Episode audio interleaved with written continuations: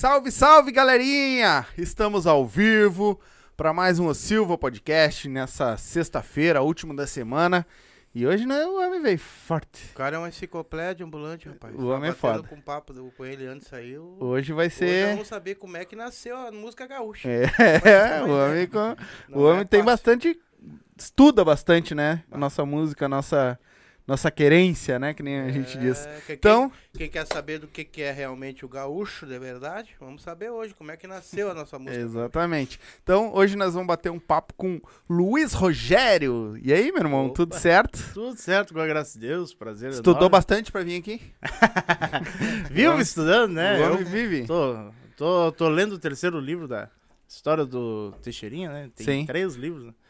E aí, até já mando um abraço pro Israel Lopes, que esse livro foi um presente que eu ganhei dele, né? Eu ganhei dois presentes dele, né? O Sim. livro da história do Pedro Raimundo também. Então, mando um abraço pro Israel Lopes, grande escritor. Mas que baita. Ah, me inspiro muito nele e também depois mais pra frente eu vou falar de outra ajuda que vai fazer para um futuro livro que Uhum. eu pretendo escrever. Legal. Ah, que vai ser primeiro um TCC, né? E Uhum. aí depois vou virar como, ah, como livro mesmo, né? Uhum. Então, aproveito também para agradecer a Deus, a Rit, que, que a, graças a ela que eu tô aqui, Nossa a madrinha. da, é, da Gangue da Vaneira, bah, uma pessoa super do bem, bah, é, eu gosto muito dela, tanto profissionalmente quanto ah, quanto como pessoa, né? Uma pessoa incrível, gosto muito dela, o pessoal, os integrantes da Gangue da Vaneira, e é muito, muito engraçado como nos conhecemos e como as coisas aca- acabaram conhece- eh, acontecendo, né? Acontecendo, aham. que foi bem assim, né? Tem um amigo meu, ah, o Patrick, abraço. É, ele, ele, ele, quando a gente vai junto nos bailes, ele fala, ah, eu vou fazer tu cantar aí, né? Hum. E aí, ah, então tá, né? Aí ele falou com a Hit, assim, ó, falou, ó, faz ele cantar uma aí e tal, né? Ela falou bem assim, ó, falou, ele canta, ele canta bem, se ele não cantar, tu me deve um fardo de cerveja. E aí ele, ele apertou a mão dela, assim. E aí, então tá, fechado. Aí eu cantei lá, né? Cantei a Joelho e Chora do, do, Tchê Garoto. Tava cansado de me fazer de bonzinho. Chamando de benzinho, de amor e de patroa. Eita. Essa era uma que a gente tocava na época. É, que conjunto? Eu tinha uma bandinha ali. Qual é o nome que o pergunta? Ah, meu. Vou te ser bem Fiquei sincero. curioso agora. É... é, Mas não era, não foi. Não, não, não, foi, não foi, não tinha foi. uma bandinha, mas É, não a gente tava meio que no ensaio só assim, não Ah. tava. Não tava ainda tocando nem nada, Sim, mas a gente e já o- tinha alguma E coisa. o público foi contra. É isso, a gente começou a fazer feira aí. A gente só não foi música porque o público não deixou.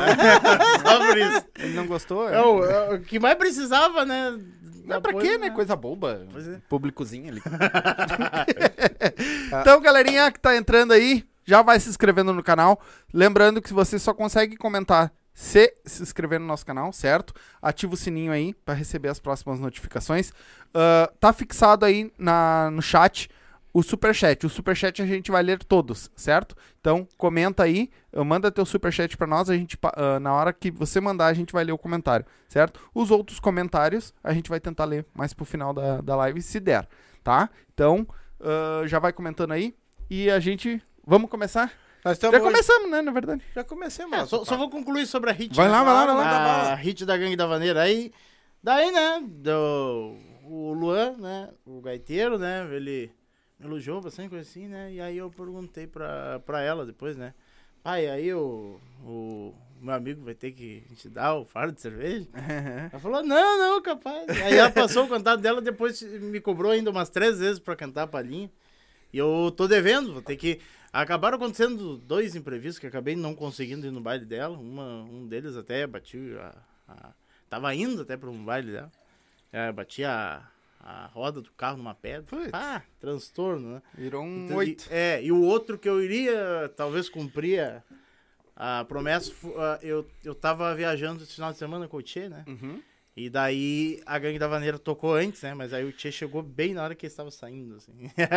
O, ônibus, o ônibus do Tchê tava chegando, o da Gangue da Vaneira tava indo. Estragou, Mas eu ainda vou, vou, vou pagar essa... Essa promessa ainda. Mas pagar, estragou pode muito deixar. a roda? Estragou? Olha, o estrago foi bem feio, assim, mas... Mas por incrível que pareça, ah, mecanicamente não custou muito dinheiro. Não custou. 100, 150 pila pagou todo o custo. Ah, mas aí. foi bem, tra- bem tranquilo, mas foi, foi feio, assim. Sim, pá. foi. Tu errou o caminho e sentou ali pra cima de uma pedra. Não, assim, eu, eu tava. Tava ah, de noite, chovendo e tal. E eu não enxerguei aquela pedra. Não enxerguei. Aí ah, ba- ah, bateu assim e. Eu tava pegando velocidade, tava, tava recém saindo do. do Uhum, Tava estacionado no canto, assim. uhum. E aí. Mas ah, esse aí foi um imprevisto. Eu tava indo pra lá. Tava indo pro, pra, pra cabanha, Pasto Vigário ali. Oh. E aí não deu. Então, ah, não tô me fazendo de rogada, porque realmente ah, Sim, aconteceram. Aconteceu, Não, mas é. imprevistos acontecem. Nós não também adianta. queremos mandar um, abra- um abração pra Hit. Ah, nossa madrinha, né? Nós, são, pra, Beijão. nós, pra nós somos. O Andy. Nós somos até Ah, meio. o Andy. O Andy. Clay. Como é que nós vamos Cleitinho. falar? Nós somos até meio suspeito de falar. É, né? exatamente. O, o, o corte rolou lá, de que eu, botaram o corte que eu, eu- que eu Ah, falei que eu é, era, botaram. que eu era puxa-saco dele. rolou o corte lá, deu bastante visualização. Mas eu, eu quero fazer a minha primeira pergunta. Eu, vontade. eu sei que tu é um estudioso da nossa música gaúcha. E a, da- a nossa música aqui, ela é uma música regional, ela é uma música muito nossa. Ela é, ela é uma música difícil de, de expandir, né? Porque ela é muito pô, nossa mesmo, é aquela coisa raiz. Tu sabe me contar pra mim quem foi os primeiros que pegaram e conseguiram expandir um pouco, ou sair um pouco, ou ser conhecido na rua com a nossa música? Pra fora do Rio Grande do Sul. Isso. Pra fora, tio. Bom, assim, os maiores, assim, que eu considero, assim, que, que se expandiram e tiveram uma certa carreira nacional, assim. O primeiro deles foi o Pedro Raimundo, né? Ele não foi o primeiro cantor gaúcho, mas foi o primeiro a se apresentar piljado, né? O primeiro foi o Cavaleiro Moisés, lá em 1914. Ele gravou ah, alguns 78 rotações. É, que era aqueles discos de vinil que só tinha uma música em cada lado. E ele Uhum. girava super rápido, né? A qualidade era muito pequena Uhum. pela alta rotatividade, né? E, e a capacidade também de, ah, de quantia, né? De, de arquivo, né? No caso a música, né? Uma de cada lado. Então ali tinha uma, a- se eu não me engano, a primeira gravadora do Brasil, ela era gaúcha, a Casa A Elétrica, que foi fundada em 1914 e ele estreou essa gravadora Uhum. aqui em Porto Alegre. E daí ele gravou até 1918. Mas naquela época a gravadora era em Porto Alegre e, e como estávamos conversando antes, Porto Alegre tinha sérios problemas com o gauchismo, né? Sérios problemas.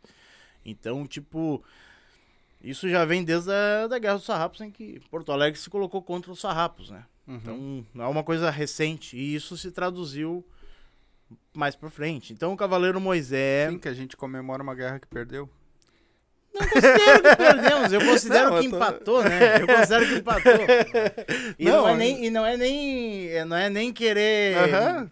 O É. negócio foi assim, ó, os dois entraram no acordo. Um acordo e deu. mim, Exatamente. a gente, eu não considero que é uma comemoração também, né? Eu Sim. considero que é, na verdade, usaram isso como marco pra colocar orgulho de ser gaúcho, Uhum. porque foi o povo que que lutou por mais tempo por uma independência. Eu acho, que- eu acho que gira em torno disso, né? Eu poderia fazer um estudo mais aprofundado sobre.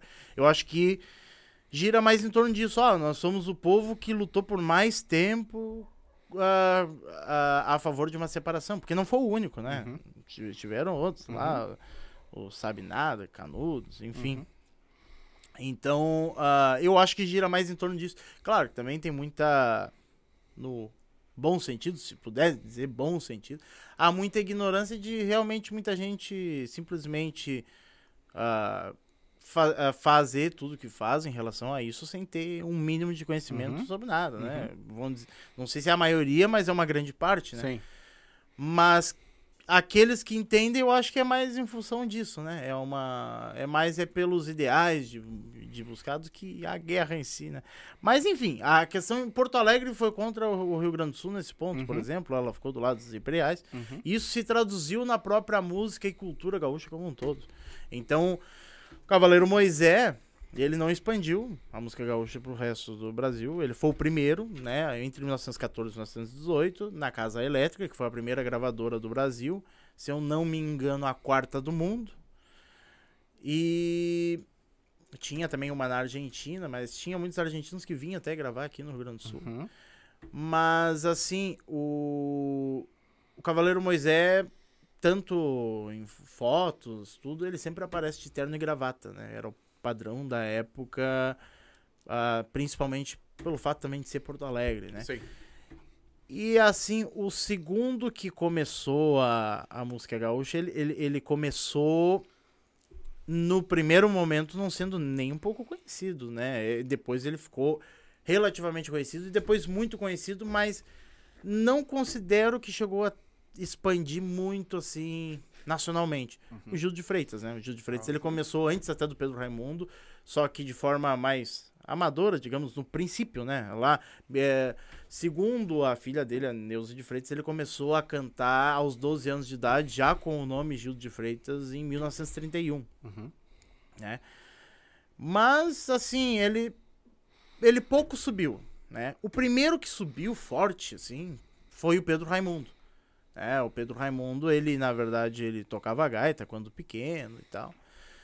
E, mas a- ele começou profissionalmente na música no jazz. Começou no jazz aqui em Porto Alegre. E aí e o jazz era fortíssimo em Porto Alegre. A Carris tinha uma banda de jazz e tinha, ele fez parte da, da Jazz Cruzeiro e, e Jazz Carris. Pô, né? legal. Ele trabalhou na Carris como, como condutor de bonde, De mas bonde. condutor não, não significa ser motorista. Uhum. É, O condutor era incrivelmente o cara que cobrava Uhum. a passagem, né? O nome não condiz muito, mas É. era como era chamado, né? Então Pedro Raimundo ele veio lá de Imaruí, ele não era gaúcho de nascimento, era catarinense, lá de Imaruí, Santa Catarina, né? Próximo à Laguna ali. E aí ele veio pra cá, lá pelos anos... E Maruí é o nome dele? Não, Não, Imaruí é é da bairro. cidade. A cidade? Cidade, é, cidade. então é ali em Laguna. É. É. E, e aí ele veio para pro, pro Rio Grande do Sul, trabalhou, ele trabalhou em Minas, e, ah, e- ele trabalhou na Carris lá pelos anos 20, aí ele foi pro, pro, pro jazz, então ele trabalhava na Carris e, e no, no jazz da Carris ao mesmo tempo. E depois ele foi pra música gaúcha, mas for ver as primeiras fotos da, de música gaúcha, primeiro ele não começou como Pedro Raimundo, né? Ele começou como Quarteto dos Tauras, depois mudou pra Pedro Raimundo e Quarteto dos Tauras, provavelmente entrou mais um ali. Uhum. E aí depois ele assumiu a carreira solo, né? E essas fotos dos dois primeiros conjuntos e talvez ali um pouco ali do, da, do comecinho da carreira solo dele, era sempre de terno e gravata. Eles, ah, era obrigatório o uso ah, da, da terno, do terno e gravata por completo em qualquer emissora de rádio ah, de Porto Alegre. Sim, né? porque, Era uma, porque na verdade a bombacha, bombacha, o chapéu, a vestimenta gaúcha foi trazido pelos quatro, é, quatro chirus, quatro que era o laçador lá, o foi eles que uh, segmentaram que a vestimenta gaúcha seria Hum. naquele naquele Eles padronizaram, eles, eles, eles eles- trouxeram isso do interior, né? Porque no interior se usava muito bombacha e coisa. Aqui É, na capital. É. Aqui na capital era exatamente o terno e a gravata, que era o que mais. Terno e. Sim, sim.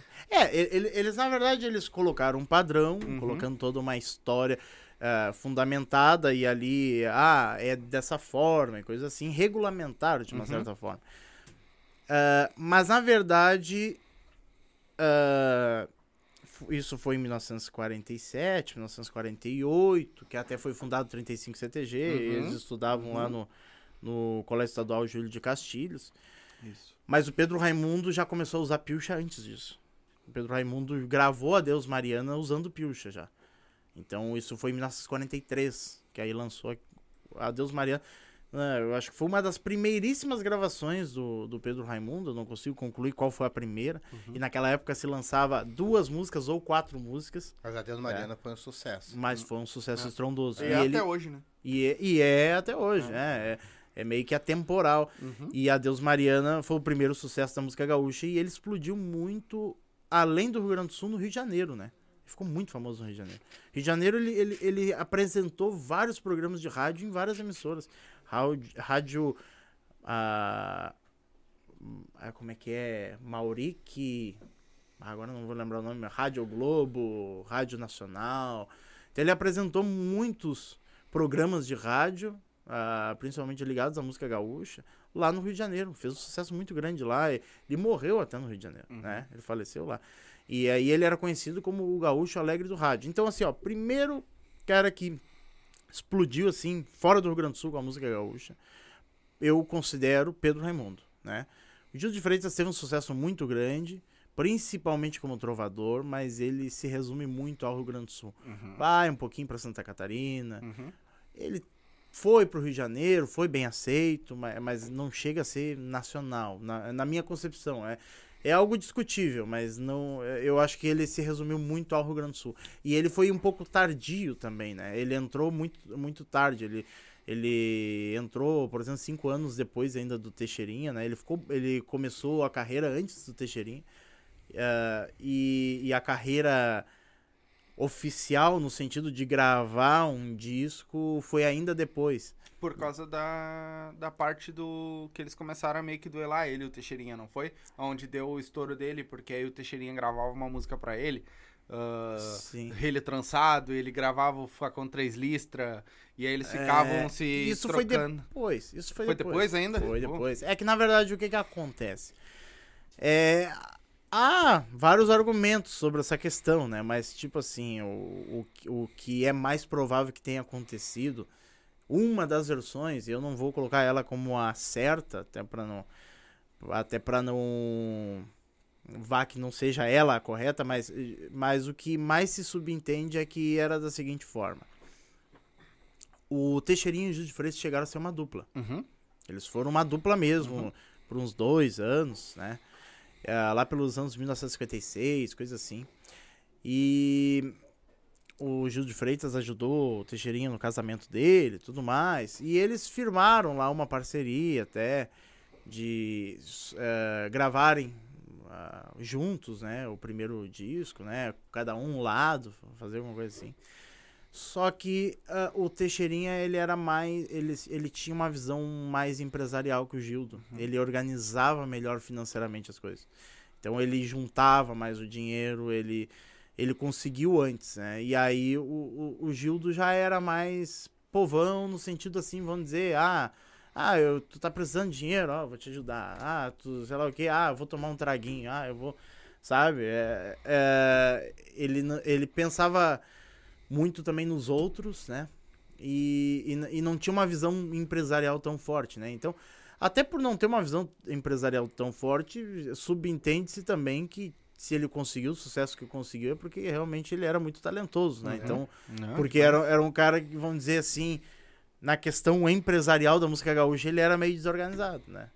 Então, o Teixeirinha já, já se organizou mais, conseguiu o primeiro, e até há relatos, assim, de pessoas que conviveram com eles e tal, que, tipo assim, o Gildo sentiu meio que traído, assim, porque o Teixeirinha foi antes, sem Uhum. ir com ele. É, é, são versões, né? É, a tem- verdade a gente nunca vai ter a tem, certeza, tem né? uma Mas- versão também que era um acordo entre eles, essas músicas, né? Que Sim. não era rixa Sim, mesmo. é- essa, era, essa- uma, era um acordo pra fazer a coisa funcionar, porque a galera tinha essa versão da briga dos dois. Sim, Então e- vamos usar isso pra. E isso eu vou dizer que não é nem versão. Isso já vou dizer que é fato. É, É? fato. É fa fato até um certo Bota um pouquinho ponto. mais pra frente. Porque Hã? senão. Bota mais pra frente. Isso. tá. Só pra não ter problema de cair quando balançar. Ah, sim, tá. Isso já eu considero que é fato, porque eu conversei tanto com a família do Teixeirinha quanto a do Gil de Freitas e, e realmente eles eram muito amigos mesmo, né? Eles chegaram a ter Uhum, algumas uhum. briguinhas e tal, mas, mas não foi muito duradouro essas brigas. A, a amizade deles sempre foram muito fortes, né? Então, tipo assim, até o, o Teixeirinha filho tem uma história que contou pra, pra mim, né? Que um dia chegou lá o. Tava na frente da, da casa, assim. O Gildo tava, assim, esperando ser atendido. E o Teixeirinha filho, o próprio filho do Teixeirinha, ele, ele não sabia que, que eles eram amigos ah, ali. Até porque os primeiros cinco anos do, do Teixeirinha filho, ele não teve muita convivência com o pai Uhum. né? Teve ainda problemas com a com Com a mãe, é, com a- é, e aí ele ficou mais com a, com a mulher e Uhum. tal, né? Então até a- é, aquela música Papai Noel do Teixeirinha, ela foi feita pro próprio filho, o Teixeirinha filho. Então a apareceu lá o Gildo lá, esperando. E aí ele ficou branco, assim, né? Ficou, meu Deus, o Gildo tá aí. Ele foi desesperado no pai dele, né? Falou, pai, o Gildo tá aí. Aí o Teixeirinha, ele, ele sacou que, que ele tava, tava com medo e resolveu entrar na brincadeira. Ah, é? Então tá. Então, então vamos ver ah, o que, que ele quer e coisa assim e tal. Foi, foi como se fosse encarar pra uma briga mesmo. E aí o Teixeirinha Filho agarrado na perna, não, pai, coisa assim e tal. E aí chegou lá, abriu pro Gildo, assim. E eles ficaram se encarando. E aí daqui a pouco. Ei, meu compadre! Não.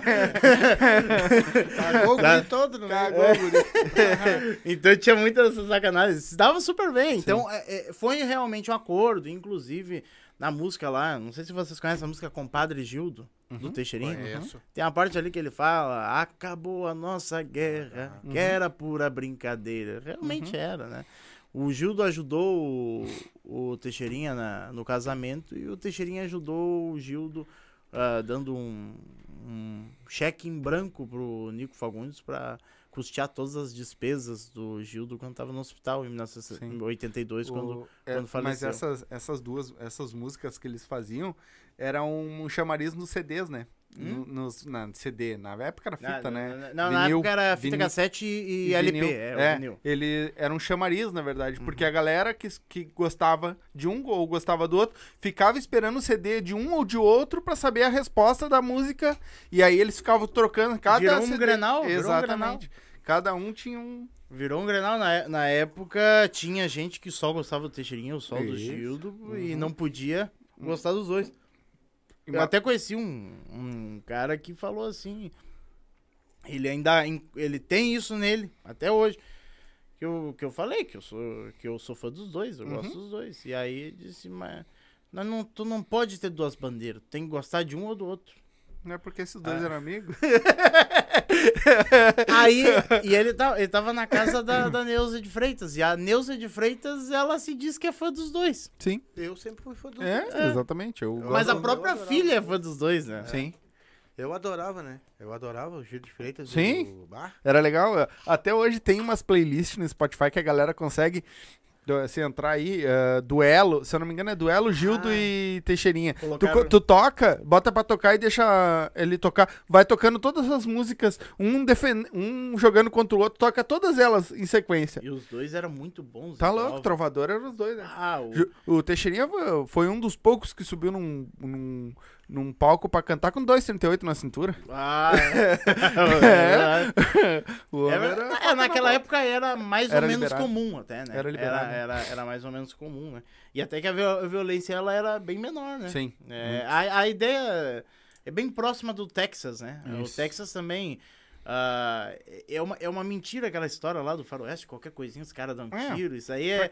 Não, pelo contrário. Ah. A- Aí que um não encarava o outro, porque o outro também estava armado, né? A Sim. ideia, É. a ideia era, era bem essa. Então, tem, tem vários. Se for olhar, por exemplo, um clipe lá do Adair Stefani Grupo Querência. Clipe musical gaúcho daquela época, os caras lá tudo com revólver na cintura. Uhum. isso, era, isso era normal, né? A- Até. Olha, no, no máximo ali até 2004, ali com aquela lei de desarmamento, né? Que aí. Eu, eu, eu acho bizarro aquilo porque. eh, o que, que foi bizarro daquela história? Porque foi feito um plebiscito e aí, na, na- e aí venceu o não. O não era pra não desarmar, né? E, e, foi, e aí houve desarmamento igual. Então, pra que fazer o plebiscito? Então Ah, já sim. desarma de uma vez, né? É, Mas é Não. só pra. Só, só, pra, é só pra dizer que mesmo, né? votou. É, aí não, não fez sentido nenhum. Mas, né? mano, me diz uma coisa. Ah, é, Continua? Não, Tinha. É, eu falei só do Pedro Raimundo. Ah, e Isso. depois do Teixeirinha, Uhum. né? Acho que o Teixeirinha, Teixeirinha que foi um que realmente mandou bala, Teixeirinha, né? tá, o Teixeirinha foi, o- foi o maior da, da música Diz gaúcha. que Bahia, Minas Gerais, ele era o que tocava, né? Ah, sim. É. O Teixeirinha tocava muito em Portugal. Isso. Muito em Portugal. Tocava na Venezuela, Bolívia, tocava um pouco nos Estados Unidos. Ele chegou a fazer uma turnê nos Estados Unidos, Canadá. Gravou em Portugal, França, ah, Venezuela. Gravou discos lá, né? Então, Uhum. tipo, tem uma música que ela foi censurada aqui, que é o Tango é Macho. Acredito eu que porque ali tem uma mulher que fala. eh, Tem uma parte que ele fala a mulher da vida. Uhum. E aí Na época da censura. não Na época, é, coisas assim ah, que fossem consideradas. ah, como é que eu poderia dizer? Imorais, Uhum. né? Imorais não passavam. E aí tinha essa palavra. Que nem o Amado Batista também, né? E trocou a palavra traficante por garotão na época. Uhum. né? E aí, no caso, ele gravou lá em Portugal. Então, coisas assim, ele que não conseguia gravar aqui, gravava em outro lugar e pronto. Então, Uhum. ele tinha essa, essa visão de, de achar um- uma alternativa, não, se não dava um lado, dava pro outro e, e, e dane-se. Vai assim mesmo. Sim. E aí, então, o Teixeirinha, indiscutivelmente, eu tenho uma teoria, mas isso é uma coisa minha. Eu acredito que muito do porquê existem CTGs no, no mundo todo se deve ao Teixeirinha. Ah, É, sim. o- é o sim, que eu acho. Sim, sim. Porque ele que espalhou. Aí tá, depois do Teixeirinha, o Gaúcho da Fronteira. Também É. é outro. Gaúcho da. Fronteira. É, então, dos nacionais, Pedro Raimundo, Teixeirinha, Gaúcho da Fronteira. Aí, tá, depois teve o Tia Garotos, né? Mas aí o Tia Garotos, a forma como ele subiu não É, que aí foi, foi tão na época da Tia Mu- Tia Tia Music, Music, ali, que é. aí foi Tia Garoto, Tia Barbaridade É. e o... Cheguri. Tia Guri, não sei se estava naquela época. O, o Tia que Barbaridade, ele, ele quase estourou no Brasil inteiro, assim. Ah, foi, foi uma coisa, assim, por muito pouco, assim, que ele não seria, ah, assim, no, no Brasil inteiro, tranquilamente. Porque eles foram os primeiros a, gra- a gravar aquela música Você Não Vale Nada, né? Uhum. Eles foram o primeiro, mas aí não tiveram acordo com a Globo. Foi e o- aí, que- a- aí o Calcinha Preta Calcinha gravou e aí foi pra, pra, pra novela da Globo. Uhum. Então, assim, foi aquele efeito Mandela, sabe? Uhum. Por uma, um detalhe, assim, que... Mas também subiu bastante, foi muito pro, pra São Paulo, muito pra Mato Grosso do Sul. Isso. Também foi bastante.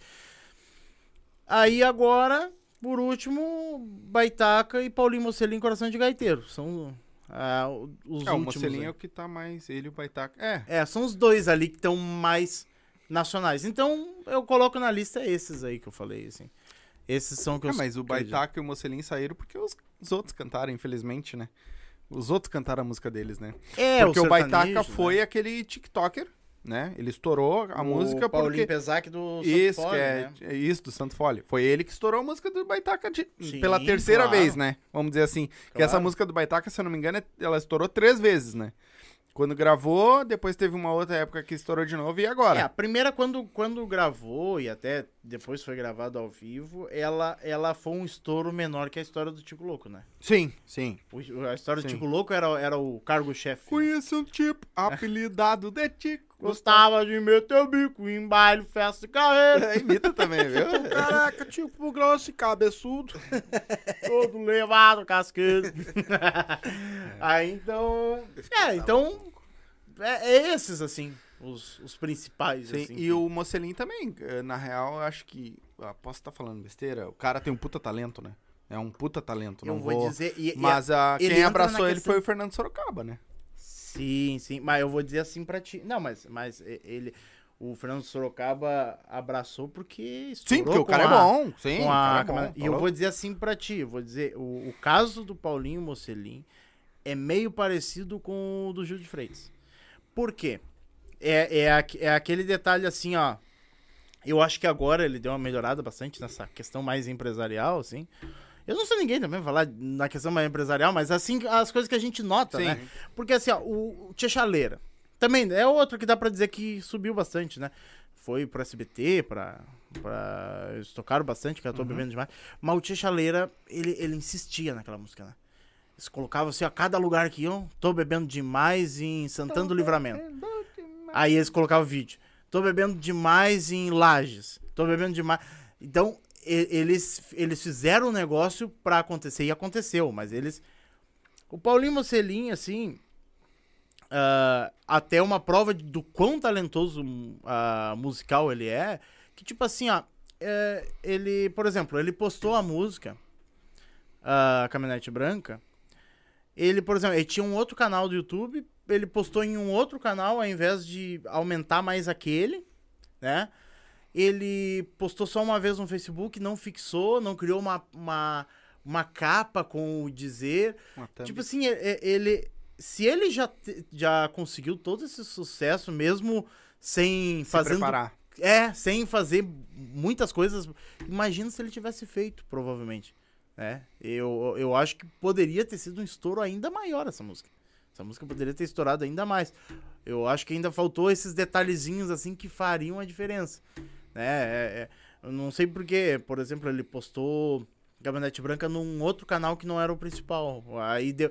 E aí depois ele voltou a postar as músicas no outro. Ele ficou num canal separado. Aí, por exemplo, deixou de ser assim uma música linkar a outra no mesmo canal. Então, coisas assim. Então, tipo, como eu acho um caso meio parecido de, de Freitas nesse aspecto, eu acho que aí prova que, bah, se o cara conseguiu um negócio é porque o talento é muito grande mesmo. Uhum. O gosto do público pela, pela pessoa é muito grande mesmo. Porque ele, ele não fez É muito que a música esforço. é boa, né? A É. música é boa, né? Ah, boa demais. Então ele não fez muito esforço para que ela para que ela, ela alcançasse um objetivo alto. Hum. Ela alcançou de forma bem orgânica, Sim. né? Foi orgânico. É. O, o bom dele é que foi orgânico, né? Uhum. Não foi aquilo forçado, aquela coisa. Então, é, é que nem eu digo assim, quanto mais orgânico é na internet hoje, quanto Uhum. mais orgânico a coisa é, mais tu consegue levar as outras. Que ele tem outras músicas que já estão sendo bem escutadas também, Sim. por fora. Uhum. Só que por quê? Porque foi orgânico, não foi uma coisa comprada, uma coisa que tu foi lá investiu numa música pra, pra galera ter que escutar, entendeu? Claro, é, mas os sertanejos, eles, eles investem pra caramba e alcançam, Sim. né? Sim. A, mi, a minha teoria é que essa música poderia ter, se- ter estourado ainda mais, eu acho. Ah, Eu poderia. acho. Eu também acho que poderia muito Eu, mais. eu acho que ela estourou pra caramba. É uma música muito boa. E, e outra coisa, ele meio que criou o estilo da vaneira universitária com letra campeira. É. Porque a vaneira universitária ela começou ali em 2008, ali, Uhum. grupo Minuano. E aí depois veio ali forte Estação Fandangueira. A banda vaneira ficou ali na transição da Tchê Music pra vaneira universitária. Aí vieram vários que investiram na vaneira universitária, O principalmente Expresso ali. Tchê na época, né? Também. É, que aí depois virou a Expresso ali. em- Que agora ali- é Gabriel Express. Exatamente. Então ali por 2003, 2013, a Vaneira Universitária começou a tomar uma forma maior, né? Porque ela é uma sucessora da T-Music. E ela não é a mesma coisa, ela é parecida, mas, mas ela é diferente ainda assim. Ela, tem a, ela tem a sua pegada diferente. E pra mim é melhor que o sertanejo universitário. né? pra mim é Na melhor. verdade, ela tem uma pegada de sambado na batera, né? Que, é, É... que é a diferença, né? é, mas a T-Music também tem nisso. Pra mim, o que ela tem de diferente da T-Music, ela é, ela é um pouco mais cadenciada. Uhum. E ela tem um repique na gaita próprio dela. Coisa que tu não vê na T-Music. A T-Music é um fandango acelerado e com percussão. Uhum. Isso é T-Music.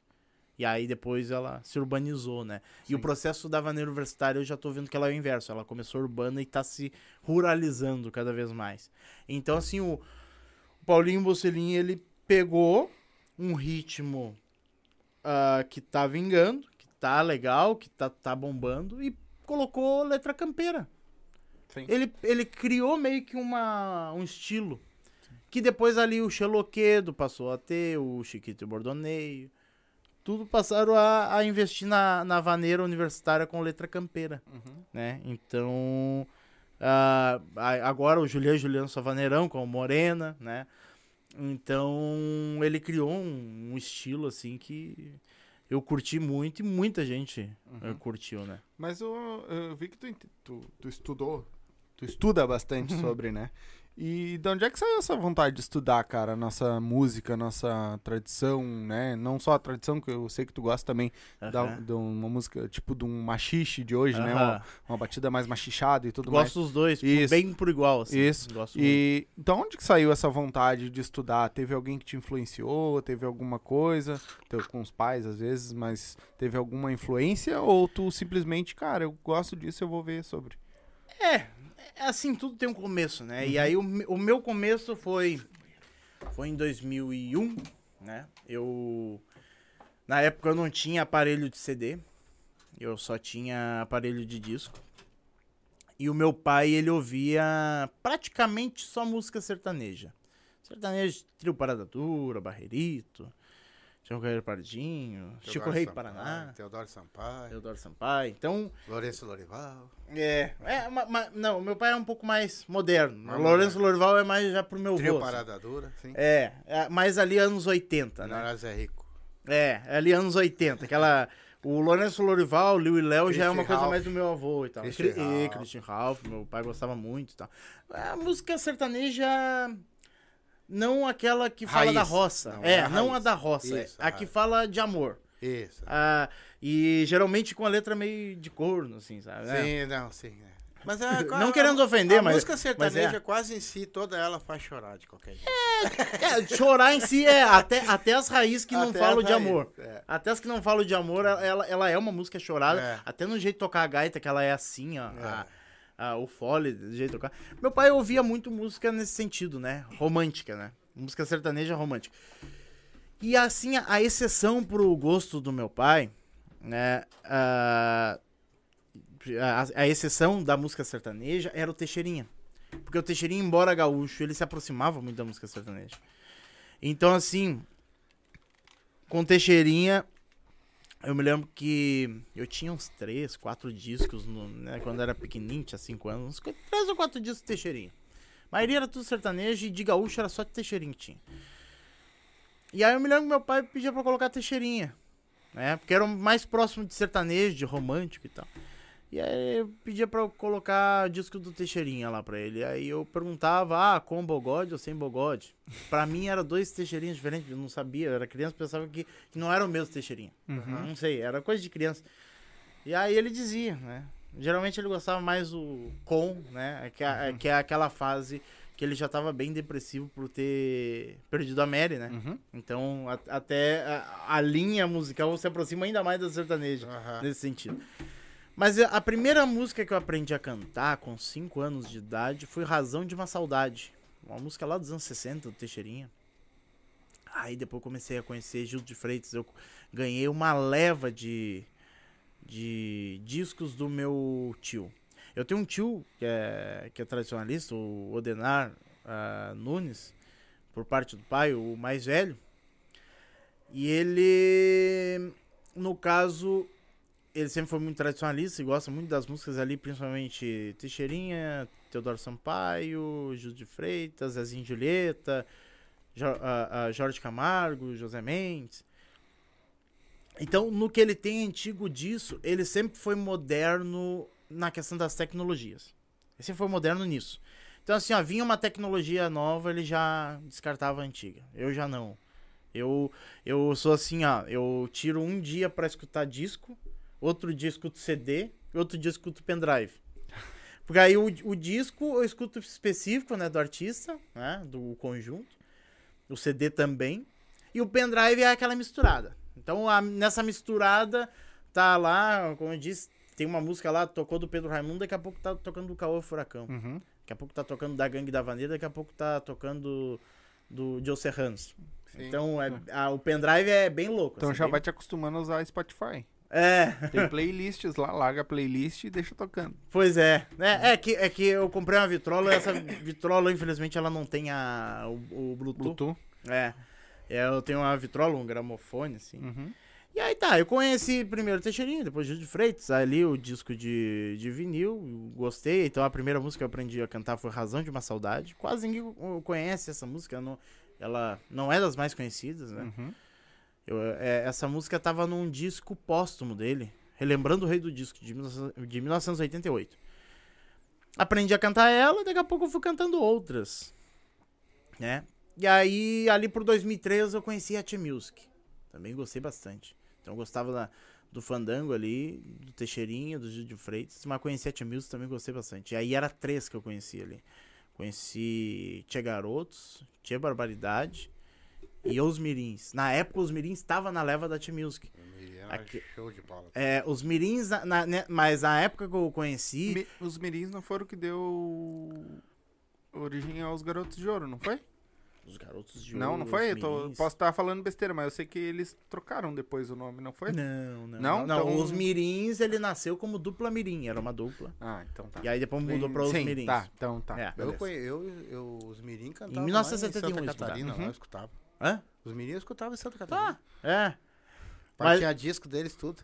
Sim, eu fui ter disco depois, Ah. né? Então, assim, os mirins eu conheci, os mirins, Tia Barbaridade e Tia Garotos, esses três. Eu conheci na mesma época, eu ouvia muito, ah, ah, tinha um, um salão a paroquial ali na volta, que tocava muito baile e tocava muito as músicas desses três na época. Então, a, e os mirins dessa época era daquele CD Procurando Horizonte. Uhum. Foi o último CD deles antes da parada, que aí depois eles voltaram, uns 8, 9, 10 anos depois. Uhum. E aí, nessa época, comecei a gostar da T-Music também. Então, gostava do Fandango e da T-Music. Eu... Mas aí eu não, eu não tinha nada pra escutar deles, né? Eu não tinha CD e nem aparelho de CD na época. Isso era 2003, mas eu não tinha.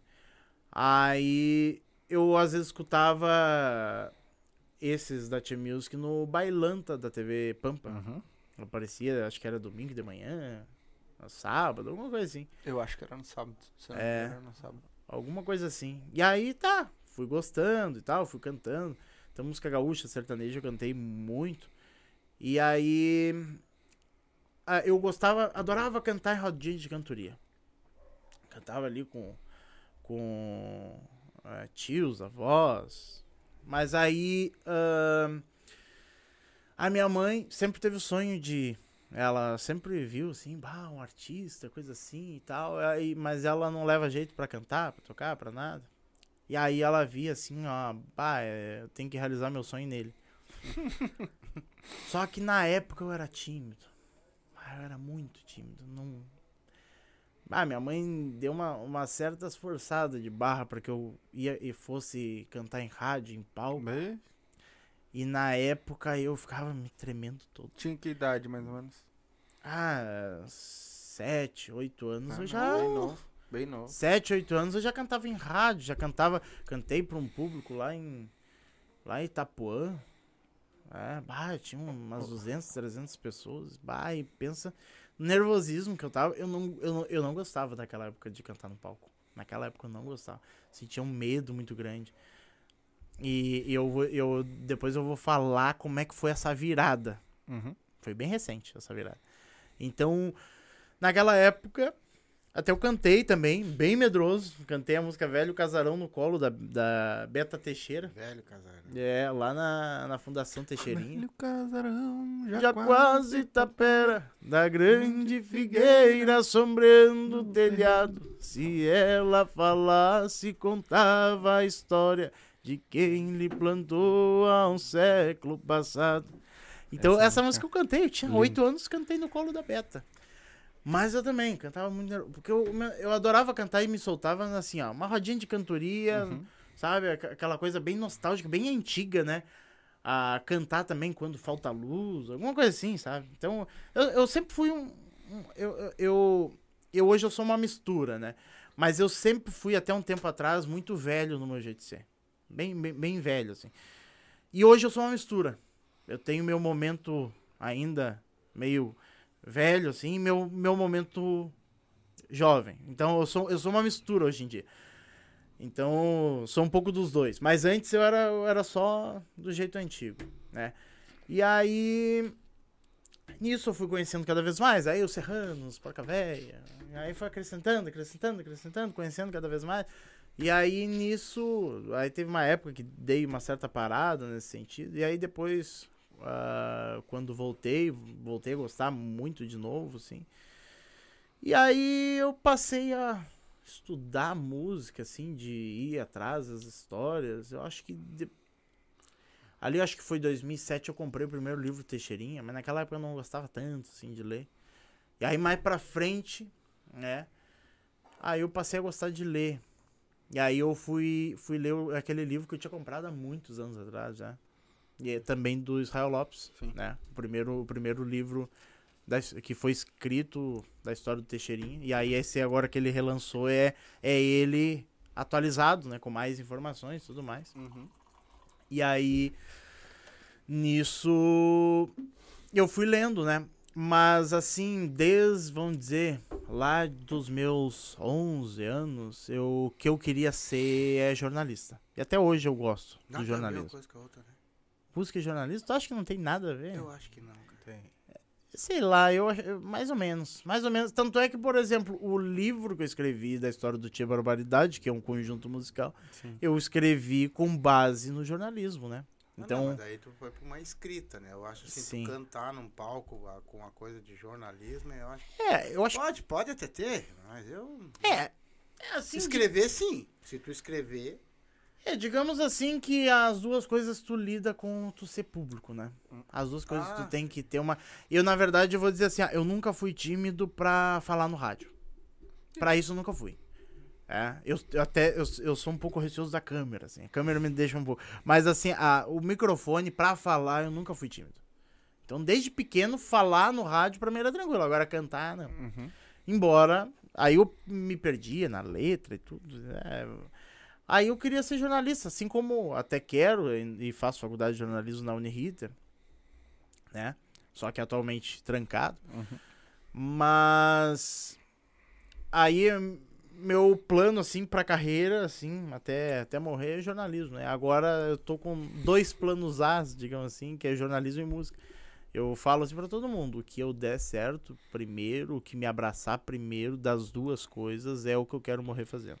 Sim. As duas coisas eu amo muito por igual. Mas tu tá com quantos anos? 26. Ah, né? Pô, tu Ah, sabe tanta coisa com 26 anos. Deixa. Vamos dar um. Só um minutinho que eu vou dar um. Tem que dar um recadinho dos nossos patrocinadores que a gente não deu no começo, né?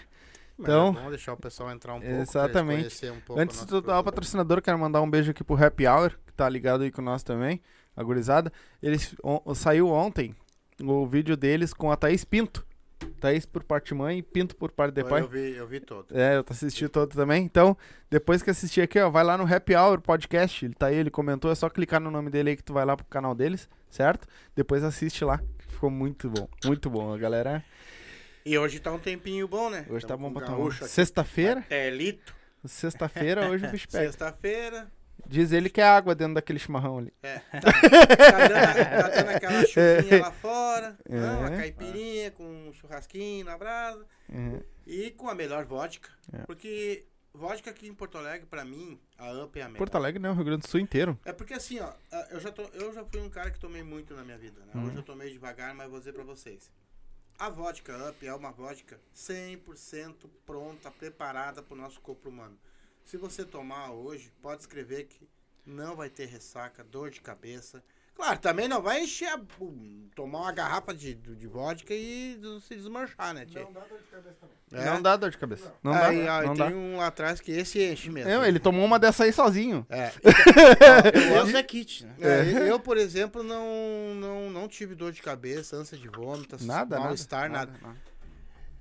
Você quer tomar uma coisa boa, uma coisa de verdade, toma uma vodka up. Eu tenho certeza que vocês, a hora que experimentar a up, não vão tomar outra vodka. Não vão de verdade. Procura um representante perto da sua casa, se não Uhum. tiver. Pede pra ele, bota up aí, porque senão eu não vou vir mais na- no, no estabelecimento ter vocês. Então faz assim, gurizada. Dá um up na tua Dá vida. um up na tua vida. E se você for dirigir, não beba. Por favor. Isso aí. Galerinha, Vodkas Up, abre o box de informação, tá aí o contato deles, certo? Instagram, site, tá tudo aí. Só chamar eles lá.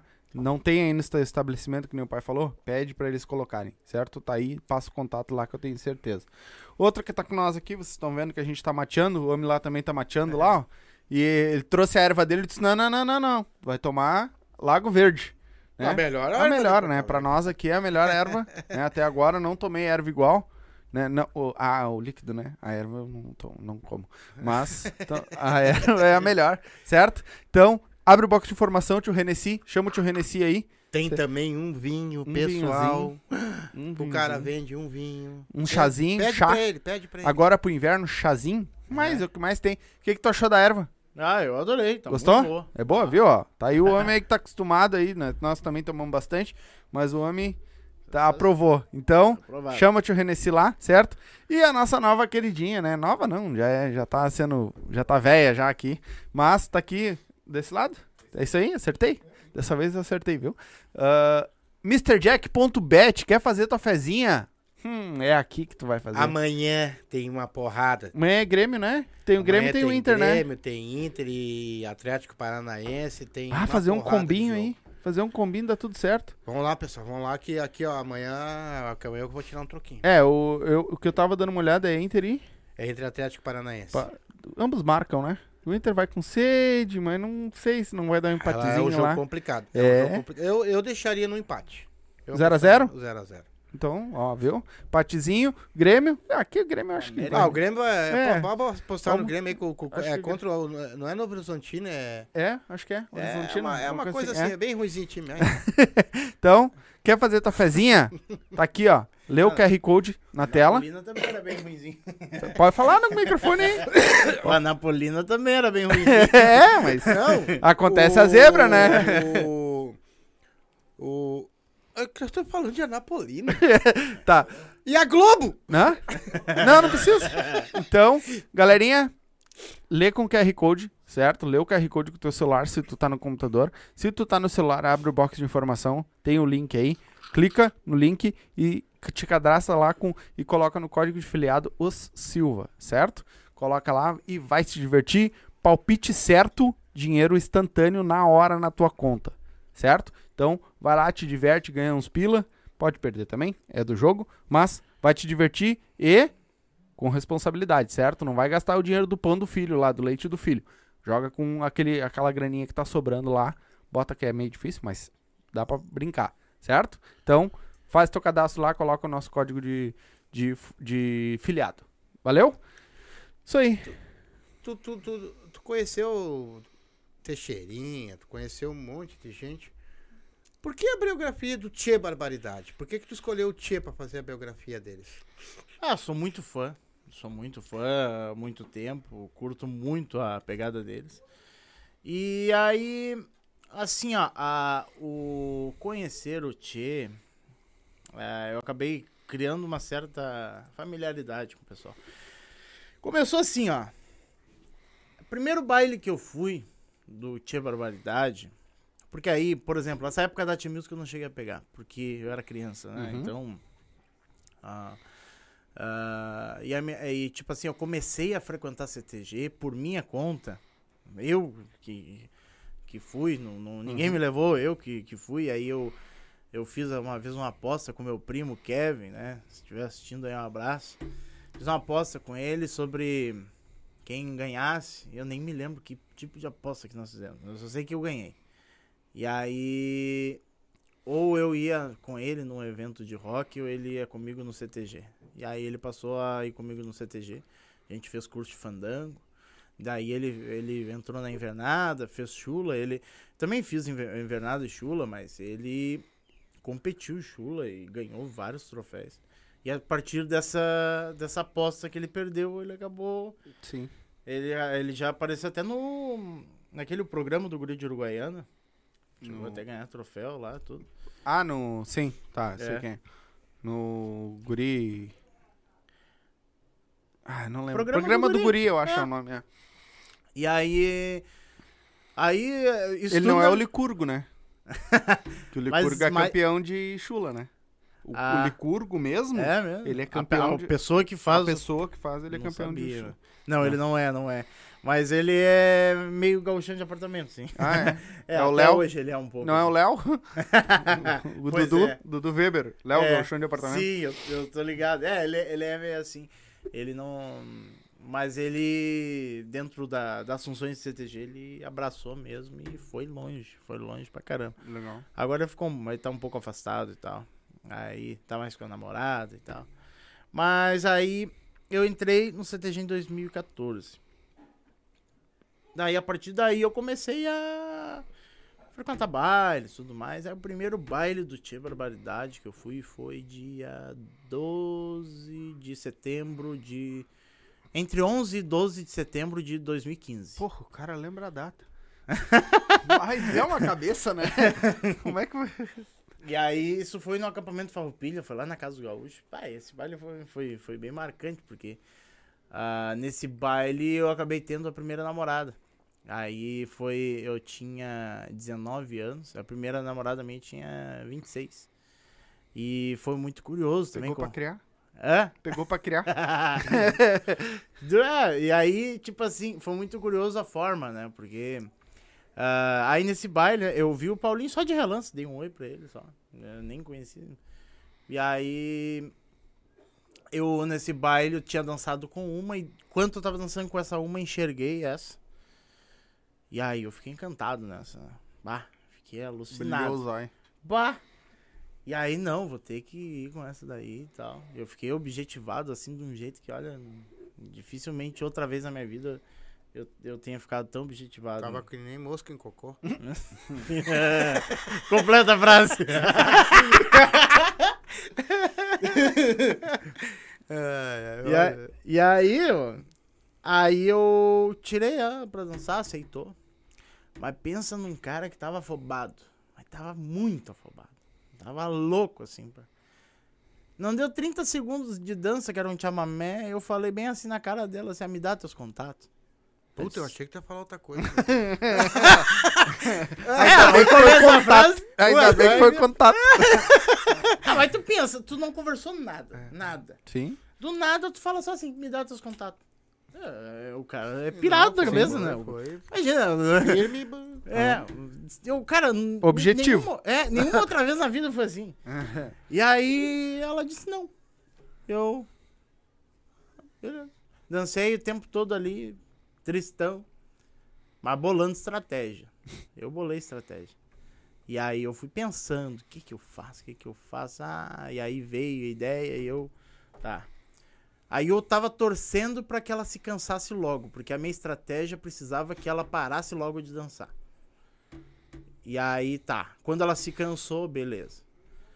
Aí eu fiquei na volta ali, fui tirando outras pra dançar e fui vendo onde é que ela tava. Aí ela voltou lá pra, pra parte lá de ser chamada pra dançar, né? Pros caras tirar. Aí eu. Agora que eu, que eu faço a estratégia funcionar. Eu passava na frente dela, tirava do lado e ia dançar. Passava na frente dela, tirava. Olha, podia ser a mulher mais feia do mundo. Eu ia tirar porque ela tava do lado dela. Eu, eu, eu não enxerguei mais ninguém, eu não, não queria saber de mais ninguém. Eu só queria. Eu podia tirar assim a, uma mulher de, de 89 anos, eu ia tirar porque tava do lado dela e, e dane-se. E eu, tá, e eu fiz isso seis vezes. E eu já tava já perdendo as esperanças. Mas aí chegou na sétima, ela se atravessou na frente e disse: Não, agora tu vai dançar é comigo. Pô, te deu uma engatada bonita. Pá, já- que Mas era o que tu queria. era o que tu queria. E aí, né? Ganhei. Aí eu conversando bem o básico do básico, assim, eu tava, eu tava tomando muito cuidado, né? Porque eu já tinha perdido a primeira vez, até que consegui uma segunda, menina. Uhum. Tipo, é difícil, né, isso acontecer.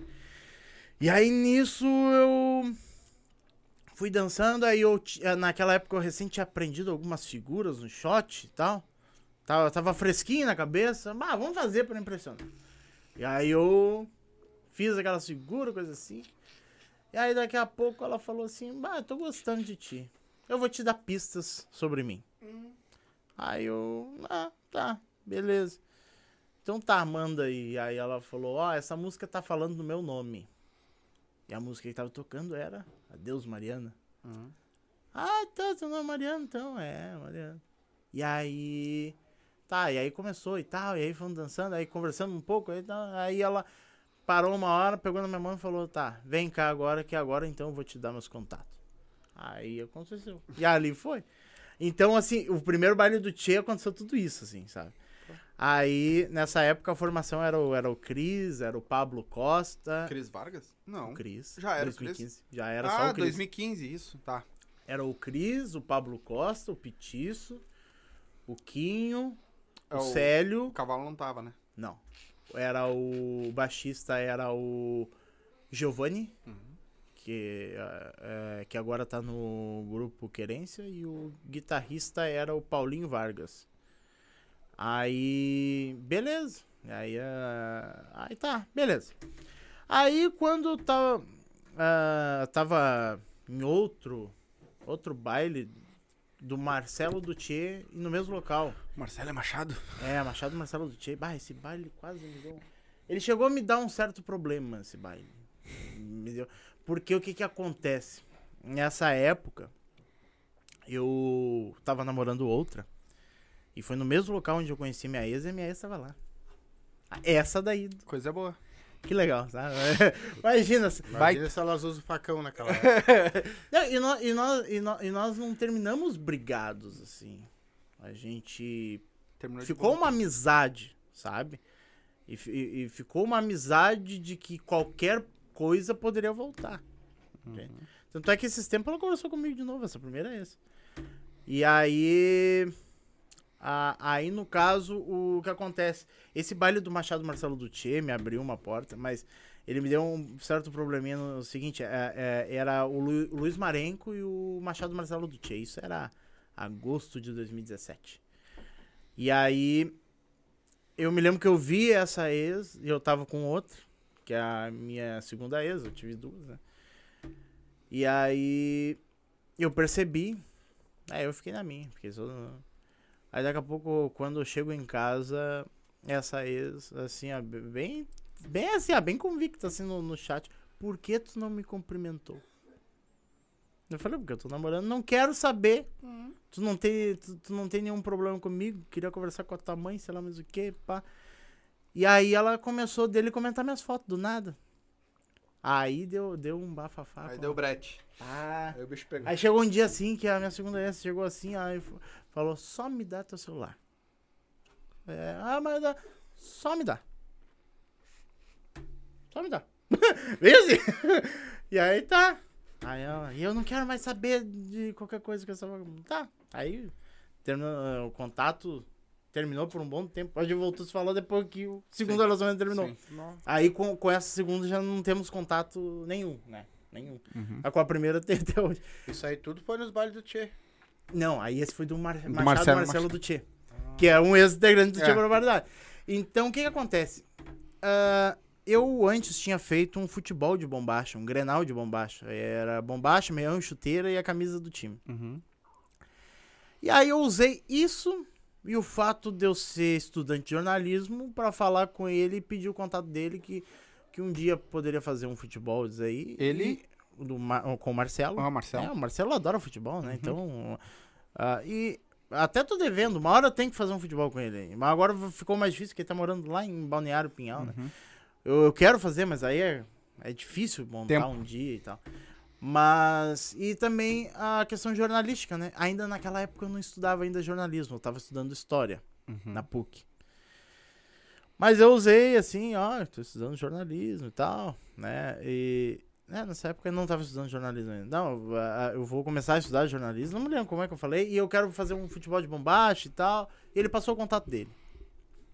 Aí daqui a pouco eu montei uma entrevista com ele. Tem disponível no YouTube. Entrevista com o Uhum. Marcelo Dutê. Tem acho que mais de 5 mil visualizações essa Legal. entrevista. Eu entrevistei ele na casa dele, né? E aí dali criou-se uma certa amizade. Eu fui umas cinco vezes na casa dele em Porto Alegre, né? E aí teve um dia. Tudo isso até chegar o livro. Uhum. Tem um porquê tudo, né? Aí chegou um dia que foi em 5 de dezembro de 2018, o Tia Barbaridade tava fazendo 31 anos e ele me convidou para que eu estivesse na live do Tia. Tentasse fazer uma entrevista ou tocar pandeiro lá com eles. Naquela época ninguém sabia que eu, que eu cantava. Uhum. Ninguém sabia. Ah, e aí eu nem eu queria cantar porque eu era muito tímido Uhum. pra cantar. Ah, tinha um medo de errar a letra e tal, né? Ah, Ainda 2018. Eu, eu era o mesmo cara tímido de antes lá. Até 2018, olha só. A minha mudança foi muito louca, de não ser mais tímido e de. Não sei se chegaram a ver meus. Chegou a ver meus vídeos ah, no palco. Sim. Cantando? Tu viu que, que agora a timidez Sim, não existe mais, né? tranquilo. Hã? É, Pegou- virei sem vergonha. Pegou o jeito. Sem vergonha. É, sem vergonha.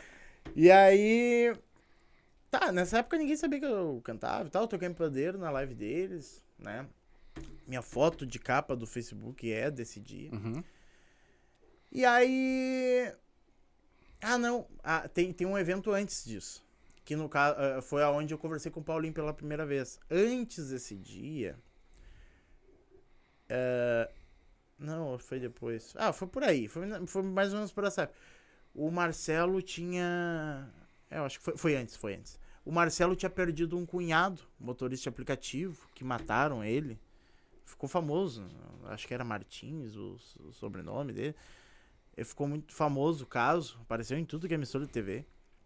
Que aí tinha falecido e ele me convidou pra, pra ir no velório. E no velório, do nada, o Paulinho chegou em mim. Nem me conhecia, eu acho. Só se ele se lembrou daquele baile, mas óbvio que não ia se lembrar, né? Aí chegou assim em mim com. Ah, cara, que situação triste, né? Coisa assim e tal. E é, é mesmo, coisa assim. E ele chegou duas vezes em mim, a outra vez nem me lembro o que, que ele falou. Mas era em função do próprio velório em si, não era outra coisa. Aí depois aconteceu essa live. Aí dessa live comecei a ter uma aproximação com o pessoal do Tchê. E aí chegou um dia que eu me veio assim na cabeça que, bah, olha, eu sou fã do Tchê. Curto demais os caras. E tipo assim, ó, bah, já tem biografia, e eu já, já, já sabia, ó, bah, tem biografia do Pedro Raimundo, tem do Teixeirinha, tem do Gildo de Freitas, da Mary Terezinha, do José Mendes, do Tchê Garotos. Bah, tá faltando uma do Tchê, né? Eu conheço os caras, tenho contato de vários deles no meu WhatsApp. Bah, eu bem poderia escrever, né? E aí, na, na época, eu tinha comprado o segundo livro da história do Teixeirinha do Daniel Fikes. Muito bom também. Baita livro, esse jornalista da Zero Hora. E aí eu vi ali que ele escreveu esse livro em 15 anos. Ele Porra. demorou 15 anos para escrever esse livro. E eu pensei assim, ó. Ah, eu vou escrever esse livro do Tchê. Ah, em uns 5, 7 anos.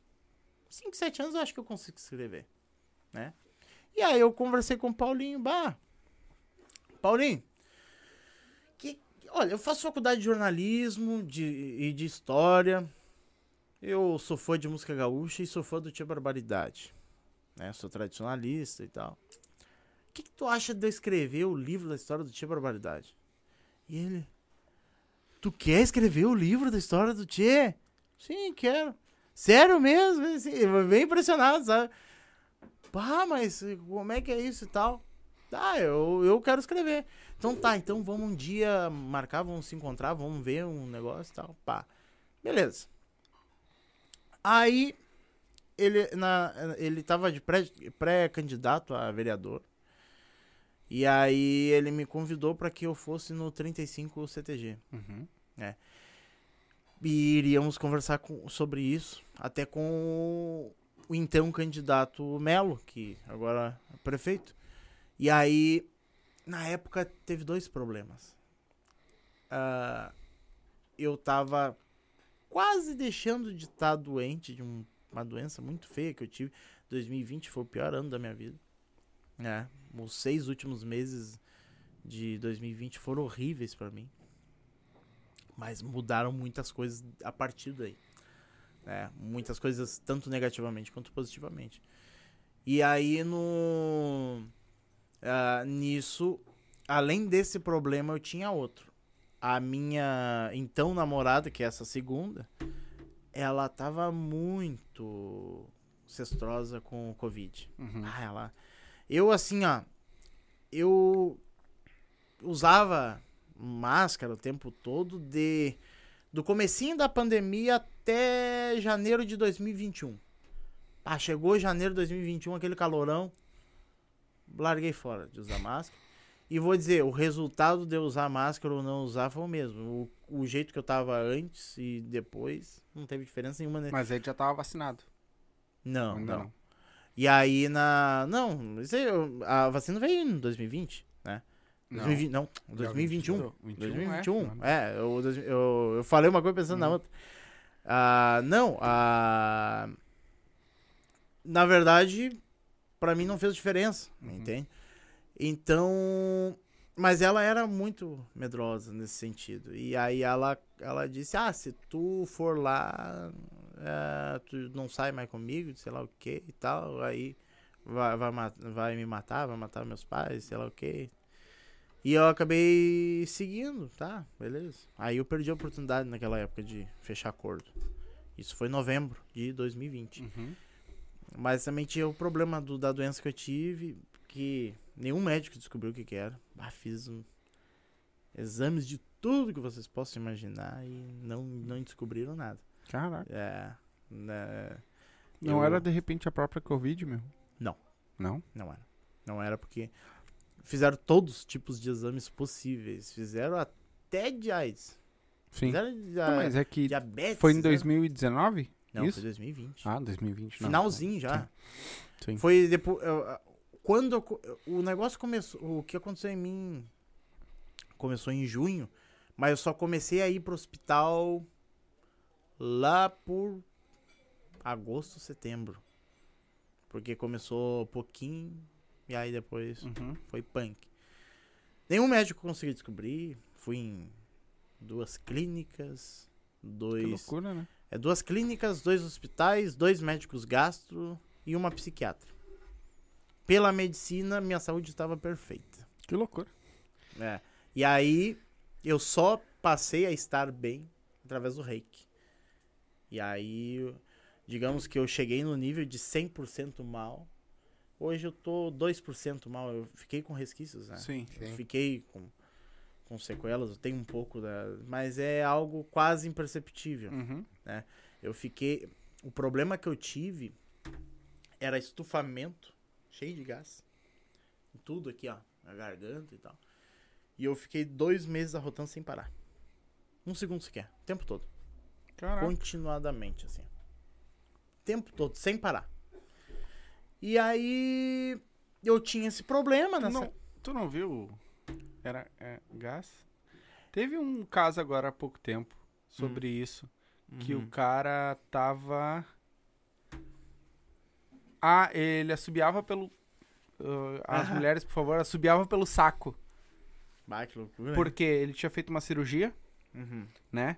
E ficou com. a- costurou o saco ali, fez uma vasectomia e costurou. E o que que aconteceu?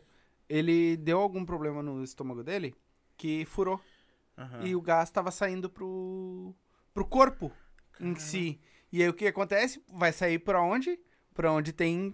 Como ele tava costurado, abriu um furinho e começou a sair por ali. Então ele se mexia e os fazia. Bah.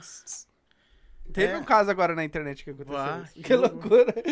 Meu caso Momento fizeram cultura, endoscopia. pessoal. é, mas é. Fizeram endoscopia em mim, fizeram. ah, olha. pá.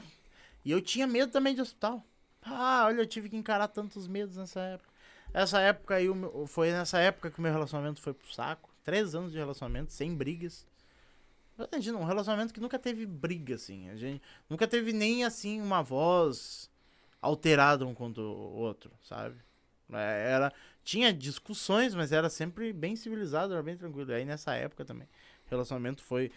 Eu tive um acidente andando a 20 km por hora. Ah, nessa época tudo deu errado. E aí eu, eu faria esse acordo com o Paulinho nessa época do livro. E aí, pra manter o relacionamento, eu, eu, eu disse não pro Paulinho. Eu fiquei por. Aí tá, beleza. E depois custei de novo. Custei conseguir com o Paulinho. E até fiquei meio assim, se duvidar, ele não acredita mais em mim, né? Se duvidar, ele deve pensar que eu. Que eu não sou Ah, um cara de tava confiança. no meio de uma pandemia, né? Então. Mais ou menos, não sei, não sei. é, o, enfim, mas isso veio na cabeça. Uhum. Veio, veio. E aí, no caso, beleza. Eu demorei a conseguir, fui conseguir com ele lá por abril. Abril de 2021. É, abril de 2021. E aí nós marcamos, nos encontramos no Carrefour, na, na Bento Gonçalves ali, Porto Alegre. E aí ele. Ah, vamos conversar. A gente teve mais ou menos 50 minutos, uma hora de conversa. E ali nós fomos falando tudo. E, e aí tá. Acho que uma das últimas frases que ele me deu. Então tá. Então, perfeito. Combinado, tá tudo certinho. Tu tem um ano pra escrever o livro. Caraca! Te E eu, tipo assim. Pá, eu tinha em mente escrever em 5 anos, 7. Ele sabe escrever um livro. É, escreveu junto. né? Não, eu sei, mas. É, ah. Ah, é, ah, ah, eu, na verdade, tinha. Eu pensava assim, ah, bah, eu vou, vou estudar pra caramba. Tá. Vou estudar pra caramba, fazer. Ah, eu em sete anos escrevo isso aí tudo, né?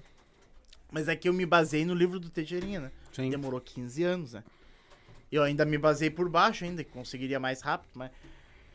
E aí, no fim das contas, ele, ele tava faceiro, ele tava, ele tava assim, ó, empolgado. Ah, vamos lá, o, ca- o. E aí, como é que tá o livro? Sei lá o que e tal. Ah, coisa. Queria saber do livro.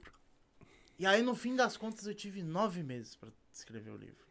É, comecei em abril E vamos dizer que eu tive uma certa sorte para escrever o livro dentro do tempo estipulado dele, que eu fui demitido nessa época. Eu trabalhei primeiro na prefeitura de Porto Alegre, né?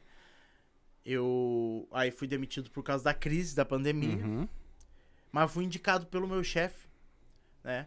Aconteceram algumas questões políticas ali, sem querer, ah, envolvendo a mim, que o meu chefe acabou ah, gostando pra caramba. Ele, ah, acabei ajudando ele sem, sem saber. Uhum. Ajudei ele pra caramba.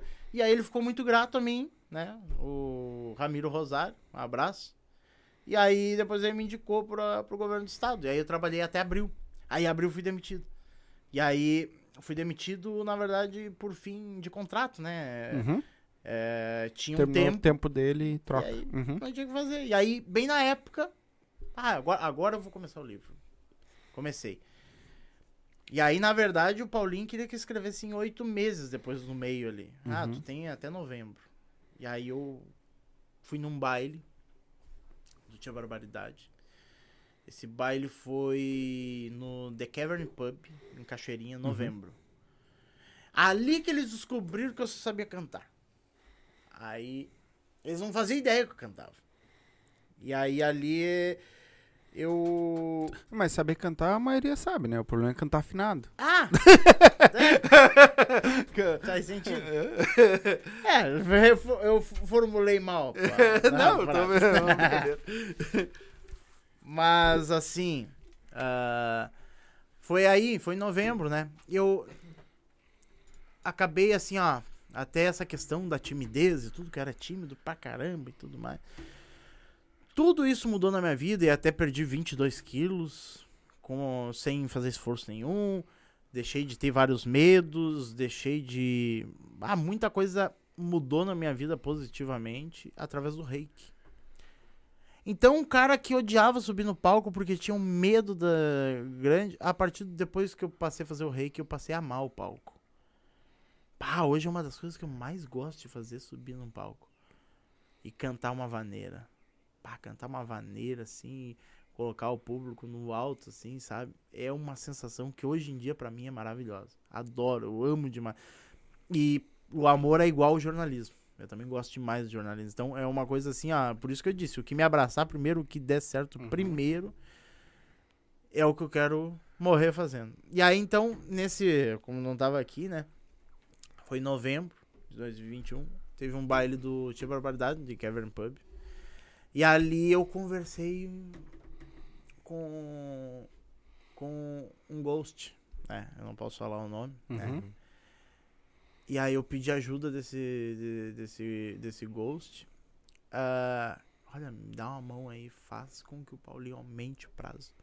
Porque o livro vai ficar meio incompleto. Uhum. E eu já tinha marcado já uma entrevista com o Paulo Feijó, até fui lá em Ocerranos. Uhum. Fui lá na Parada 6. E olha, eu tenho que fazer essa entrevista. Ele se prontificou e tal. Eu vou precisar de um tempinho.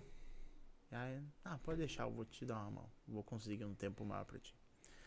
Eu pensava que ele conseguia al- alguns meses. Ele conseguiu um mês, mais ou menos. Eu, aí eu tive que entregar até o dia 15 de dezembro. E aí consegui. Eu entreguei ali, era uma- era umas 9h40 do, Mas tu entregou só o escrito, não encadernado e tudo mais. Eu entreguei assim, ó. em dois- Editado e tudo mais. eu entreguei em dois arquivos de Word. Ah, Então, tu- assim, ó, com imagens, Uhum. com, com as referências. Então, assim, ó, eu entreguei um arquivo de Word, vamos dizer assim, ó. Aqui, é o meu material de referência. vamos É. dizer. Eu entreguei, assim, ó, um arquivo de Word até essa data de que foi me exigido. E eu pedi mais um tempo para escrever outro. Então, aí eu escrevi o outro, assim, né? né? Fui, fui escrevendo nesse outro, mas colocando as datas e onde deveria ser encaixado naquele. Uhum. Aí depois lá eles queriam arrumar. Entendeu? Então, tipo assim, ó, ah, ó, essa parte aqui é pra colocar em tal, naquele período, é só encaixar. Aí ficou dois arquivos, né? Uhum. Ficou um pouco confuso, assim, mas, mas é o que deu pra fazer no tempo, né? Uhum. Mas, assim. ah, e o Paulinho é um cara ah, muito gente boa. E é um cara muito sincero. Se ele gosta, ele gosta. Se ele não gosta, ele, ele fala na cara. Mas tu pegou o Tchê, desde o, tu pegou a biografia do Tchê desde o começo daí. Desde Porque tu- antes da tu- Ele existência. tem 30, e- 30 anos. tu 34. falou. 34. Eu peguei desde, a- desde antes da existência do próprio Tchê, né? Primeiro dou aquela contextualização da. Na verdade, primeiro eu conto de uma forma bem romantizada ali de como era a molecada que deu origem ao Barbaridade, que era o bar que a Uhum. gente foi lançado do Tchê. Como é que eles eram antes de tudo existir, né? Então, aquele. Eu fiz, eu, eu, dei uma, eu fiz uma romantizada. Eu nem, eu nem posso dizer muitas coisas de como está no livro. Primeiro, Porque a algumas- galera tem que comprar e ler. É. Esse motivo e um outro, né? Algumas coisas do Paulinho mudou e eu não sei o que. que- Tá. Nem tudo que ele também mudou, né? Então eu posso dizer alguma coisa que a pessoa vai achar que vai estar no livro e não vai estar, mas. Sim. Mas enfim, como eu escrevi, né? Eu escrevi de uma forma meio romantizada de que aquela gurizada ali eram, eram digamos, os aqueles caras do Texas, das motos, só que de bombacha. E que cantava as músicas daqui. Adoravam pegar a moto e ir para algum lugar, uma praça, e e tá de bombacha e cantando músicas daqui, né? De um jeito mais moderno, mais urbanizado, mas músicas daqui. Então eu coloquei. E aí depois de fazer uma certa romantização nesse sentido, né? Antes de existir até mesmo o próprio ba- Barbaridade, né? Aí eu faço uma certa contextualização da música gaúcha, né? Em relação a Porto Alegre. Então eu entro naquela questão, Pedro Raimundo, coloco como três gerações da música gaúcha que enfrentaram Porto Alegre, né? Então eu coloco a primeira fase ali o Pedro Raimundo, a segunda Teixeirinha e Gil de Freitas e a terceira o Barbaridade, que não começou o, o Tia Barbaridade, começou como grupo Barbaridade. Uhum. Aí em 1987 que mudaram pro pra Tia Barbaridade, né? Então eu conto sim desde o começo. E Até quando? Olha, eu, eu, eu escrevi até o fim. Ah, é, o fim escrevi- não, porque eles estão até o aí fim. ainda. Até, até o fim. É, eu escrevi, na verdade, até, digamos, é, de fato, né? Até ali, o- vamos dizer. Concretizar a banda. Até, até 2020, até um pouquinho, falando depois ali da- do, do contexto da pandemia. Mas algumas coisas o Paulinho deu uma alterada, até por conta de que ele consideraria que muitas páginas não ficariam populares. Eu escrevi 200 páginas. Uhum. Aí ele diminuiu. Ele falou: ah, assim não vai ficar muito popular. Vamos, vamos resumir. fazer. Mas até. Até a atualidade, né? Então eu falei até um pouco dos atuais integrantes. Eu também coloquei um pouco da união do Tia Barbaridade com a, estre- a Extrema Music On e tal, nesse sentido. Então. ahn, Eles têm uma ligação? Sim, sim, o Tia Barbaridade em 2021 assinou um contrato com a Extrema Music On, né? Sim, Que- do que- Gabriel do Expresso lá. é, e com o Jonathan Pacheco. Uhum. Tem a banda Vaneira, Uhum. tem a, a- Tem. Quem mais? Eu não sabia disso. Legal. É, sim. Tu é. foi pegando informações deles, foi pegando informação de fãs, tu foi pegando informação de, de internet. Como é que tu foi pegando essas informações tudo? Olha, dentro do que eu tive de tempo, tudo. Primeira coisa que eu fiz foi. Eu fui fa- fazendo pesquisas. Aqui é meu material de, de referência, né? Então aqui. Tudo que, ah, tudo que foi escrito, seja na internet ou jornal impresso, aqui também tem coisas de jornal impresso que eu imprimi para poder ler, Só avaliar. isso. Pouca coisa, né? Só isso aí. Pois cara, é. Não, Nossa. Aí tem Senhora. anotações. Dá um, dá um bisu aqui.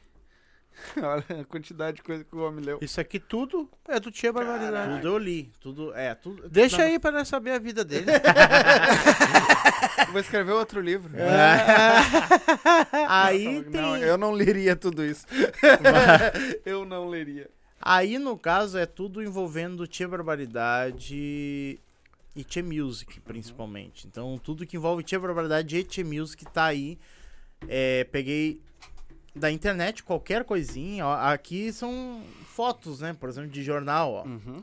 Então, polêmica da Tia Music, ó, por exemplo, Tia Music quer laçar o Brasil. Aí aqui a polêmica, ó. Ó, peleia na música gaúcha. Isso aqui são fotos de jornais impressos que eu fui pesquisar lá na. Na. RBS. Museu Hipólito José da Costa. Aí eu fui lá pesquisar, peguei ali, tirei foto. Então aí eu fui depois em casa escrevendo. Então, aqui é jornal e portal e também o que eu escrevi também de matéria. Porque eu escrevi, por exemplo, uma ma- matéria sobre o Marcelo Dutier, eu entrevistei o Marcelo, entrevistei o, o Jonas Correia para falar sobre o Marcelo, entrevistei pessoas. E eu fiz uma matéria que ganhei 9,3 na faculdade. E o João Luiz Corrêa foi descoberto por eles, né? Sim, sim. É, ele, ele tinha até grupo antes, mas ele, mas ele não, não, não tinha vingado no Tchê. Uhum. Ele teve no Tchê Barbaridade e no Eco dominando Uhum. bonitinho, né? E foi gaiteiro do Tchê. Foi, foi. Ah, ah, aí, no caso, ah, também peguei informações de fãs, inclusive também dessa matéria antiga. Eu também olhei vídeo, um dos vídeos olhei, foi o meu mesmo que eu entrevistei o Marcelo, olhei de novo para pegar informações ali. Peguei informações do que eu achei de entrevista ah, de integrantes e ex-integrantes, então eu colocava lá. É entrevista Marcelo Dutchê. Procurava e assistia tudo que envolvia. E anotava tudo que achava ali. Entrevista Cris Vargas. Entrevista Padreco. Entrevista Paulo Feijó. Entrevista... E também entrevistei alguns deles. Não consegui entrevistar todos, porque pela falta de tempo. Mas uns deles que eu entrevistei foi o Cavalo, o Petiço e o. E o. Marcelo. Não, o Feijó. O Marcelo eu entrevistei antes. Antes. Antes do livro. Pra, pra matéria da faculdade. O Machado eu entrevistei também. Antes do livro. O João Luiz Correia também entrevistei. Não tinha nada a ver com a situação do livro. Mas eu peguei o que tinha de informação e fui indo. E fui indo. Então, fãs, ex-integrantes, atuais integrantes. Legal. Fui pegando de tudo um pouco. Tudo que eu podia fazer ali. Entrevistei o próprio Paulinho também. Paulinho foi a primeira entrevista que eu fiz depois. Paulinho Bubasauro. É, Então, vamos marcar uma próxima né? com ele aqui. Vamos Ele focar um pouco, acho que ele, alguma coisa ele pode entregar pra nós, né? Hum? Quantas, quantas formações teve o T de lá pra cá nesses 30 e poucos anos? Ah, é difícil falar, porque assim, ó, se for ao pé da letra, formação é quando sai um, entra outro, já é uma É, formação. né? exato. Mudou. Então, assim, ó, pelo que o Paulinho fala que o Tia Barbaridade já teve uns 30 baixistas, dá pra dizer que o Tia Barbaridade teve tranquilamente umas 50 formações, né? Uhum. E teve muita mudança de baixista, principalmente nos cinco primeiros anos, né? Então, ali eles. eh, Até ele falou, né? Tem uma frase que ele falou que eu achei engraçado pra caramba, é que antigamente não era nenhum. Não era privilégio pra ninguém estar no Tchê. Era privilégio pro Tchê Barbaridade alguém querer tocar com Uhum. eles. Aham. antigamente. Então, eles tiveram muitas formações, né? A primeira foi o Marcelo, ah, o Barbosinha, guitarrista, o Mano Vargas, o o Joãozinho, acho que era isso, né? E o Kim. E o É, mas Kim. é que as cara, a cara, na foi- verdade, a Oi? cara do Tia sempre foi o Marcelo e agora o o Cris. o Cris, né? Então, É. e ali do lado assim, né, eu acho que deu aquela que é o Petiço, que é um monstro na gaita. Uhum. Então, e tá sem e faz umas Começou aos lou- 11 anos no Tchê. Exatamente, faz uma loucurada na- em Uhum. cima de um palco, né? E o cavalo tocando guitarra, né? Porque o homem que toca é uma guitarra, né? cavalo tocar uma guitarra. Toca uma guitarra. Quantas músicas mais ou menos o Tia tem dele mesmo, assim? Tu sabe mais ou menos? Como assim? Dele, me- a autoria deles, autoria no caso, de lá pra cá, eles foram fazendo. Olha, eu não fiz um levantamento sobre isso. Eu fiz um levantamento de quantas gravações eles fizeram, eles fizeram e, ah, e quanto e quanta ah, juntando com músicas de outros que fizeram com parceria deles. né? Sim, regravações. Então foi, se eu não me engano, mais ou menos umas 276 Mais ou menos. é, músicas. Tu sabe mais ou menos quantas dessas estourou assim, que foi bu- Hã? bonito de ver? Olha, tranquilamente uma, umas 30 de É. boa, assim, né? A- as que mais estouraram, a- ao meu ver, assim, foi a Sábado Dia, né? Moça Fandangueira. Você não- Moça Fandangueira. Ah, essa música é muito... Ah, também outra que estourou muito foi Você Não Vale Nada, É. né? Você não vale nada, mas eu gosto de você. É, mas aí foi. É. Ela estourou mais quando foi pra, pra- Mas aí foi no. É, mas foi o. Na voz dos. Do Calcinha Preta. Calcinha Preta, isso. Mas eles conseguiram dar um estouro legal. Sim, depois até, eles até conseguiram, né? teve aquela Canalha Eu Sou, chegou aí pro Canalha Eu Faustão. Canalha sou, canalha sou, canalha sou. É, é assim que elas me chamam depois. Ah, é, essas chamam. antigas nós conhecemos É? quase todas, né? Então. Era, era show de bola. aham. A gente nunca imaginou, nós, chegar perto desses caras também. É. verdade. Sim, cara, pô, nós vivia no. Cara, eu, eu, eu, vi muito Tchê. O Buchincho, Uhum. sabe? Só que a gente só de longe, né? A gente Em cima do não- palco, é, né? Em cima de um palco, né? Aí ter aqui conversando o Cris, É. pra Ga- a é gangue, um sonho. o, o Zezinho, o A- Caleb, A, a Vaneira também. A, é, a- o, pessoal, o, o Gabriel do Expresso, né? O. Esqueci o nome dele da gangue. Do. Ah, fugiu. Mas hoje tu, tu canta também lembrar. com eles, né? É, não, não, não de forma oficial, Mas assim, tu, né? tá cantando em alguma banda não? É complicado, porque, tipo assim, eu tô, eu tô na. Eu. ah, assim. Depois da- daquela fase ali da, da- do reiki e tal, eu comecei a cantar bem tranquilo no conjunto 35 do 35 Uhum. CTG. Então eu cantava e tocava carrom. E daí depois eu. Eu. Aconteceu de no finalzinho do ano. Eu cantei num, num conjunto que ainda não tinha nome, que depois passou a ter o nome de Os Tradicionais, do. de um cara que mora até relativamente perto aqui. O Cristiano Machado, um abraço pra ele, ele é- ele era do grupo Tipo Bicho. E aí eu cantei um pouco com, com ele, e aí depois a, o grupo Caminhos estava precisando de vocalista. E aí o primeiro baile que eu cantei com cachê e tal foi com o grupo Caminhos. Foi, foi na. Mas tu como frente. Sim. E Ah. foi complicado, porque foi a Sim. primeira vez. É. Primeira vez na minha vida que eu fui ah, cantar como frente. E aí eu foi uma formatura de fandango. No CTG Roda de Chimarrão, Uhum. aqui Aqui? nas proximidades, é. Uhum. E aí ahn, eu cantei esse baile, foi, foi com eles dia 18 de dezembro. E foi muito difícil também uma coisa, né? Até mandar um abraço pro pessoal lá, o Carlos e o Jean Moraes, né? É, muito bom ter tido a confiança e foi, foi, foi complicado a, a questão de como tudo aconteceu, porque eu tava muito atucanado com o livro do Tchê. E eu tinha que entregar o livro do Tchê dia 15.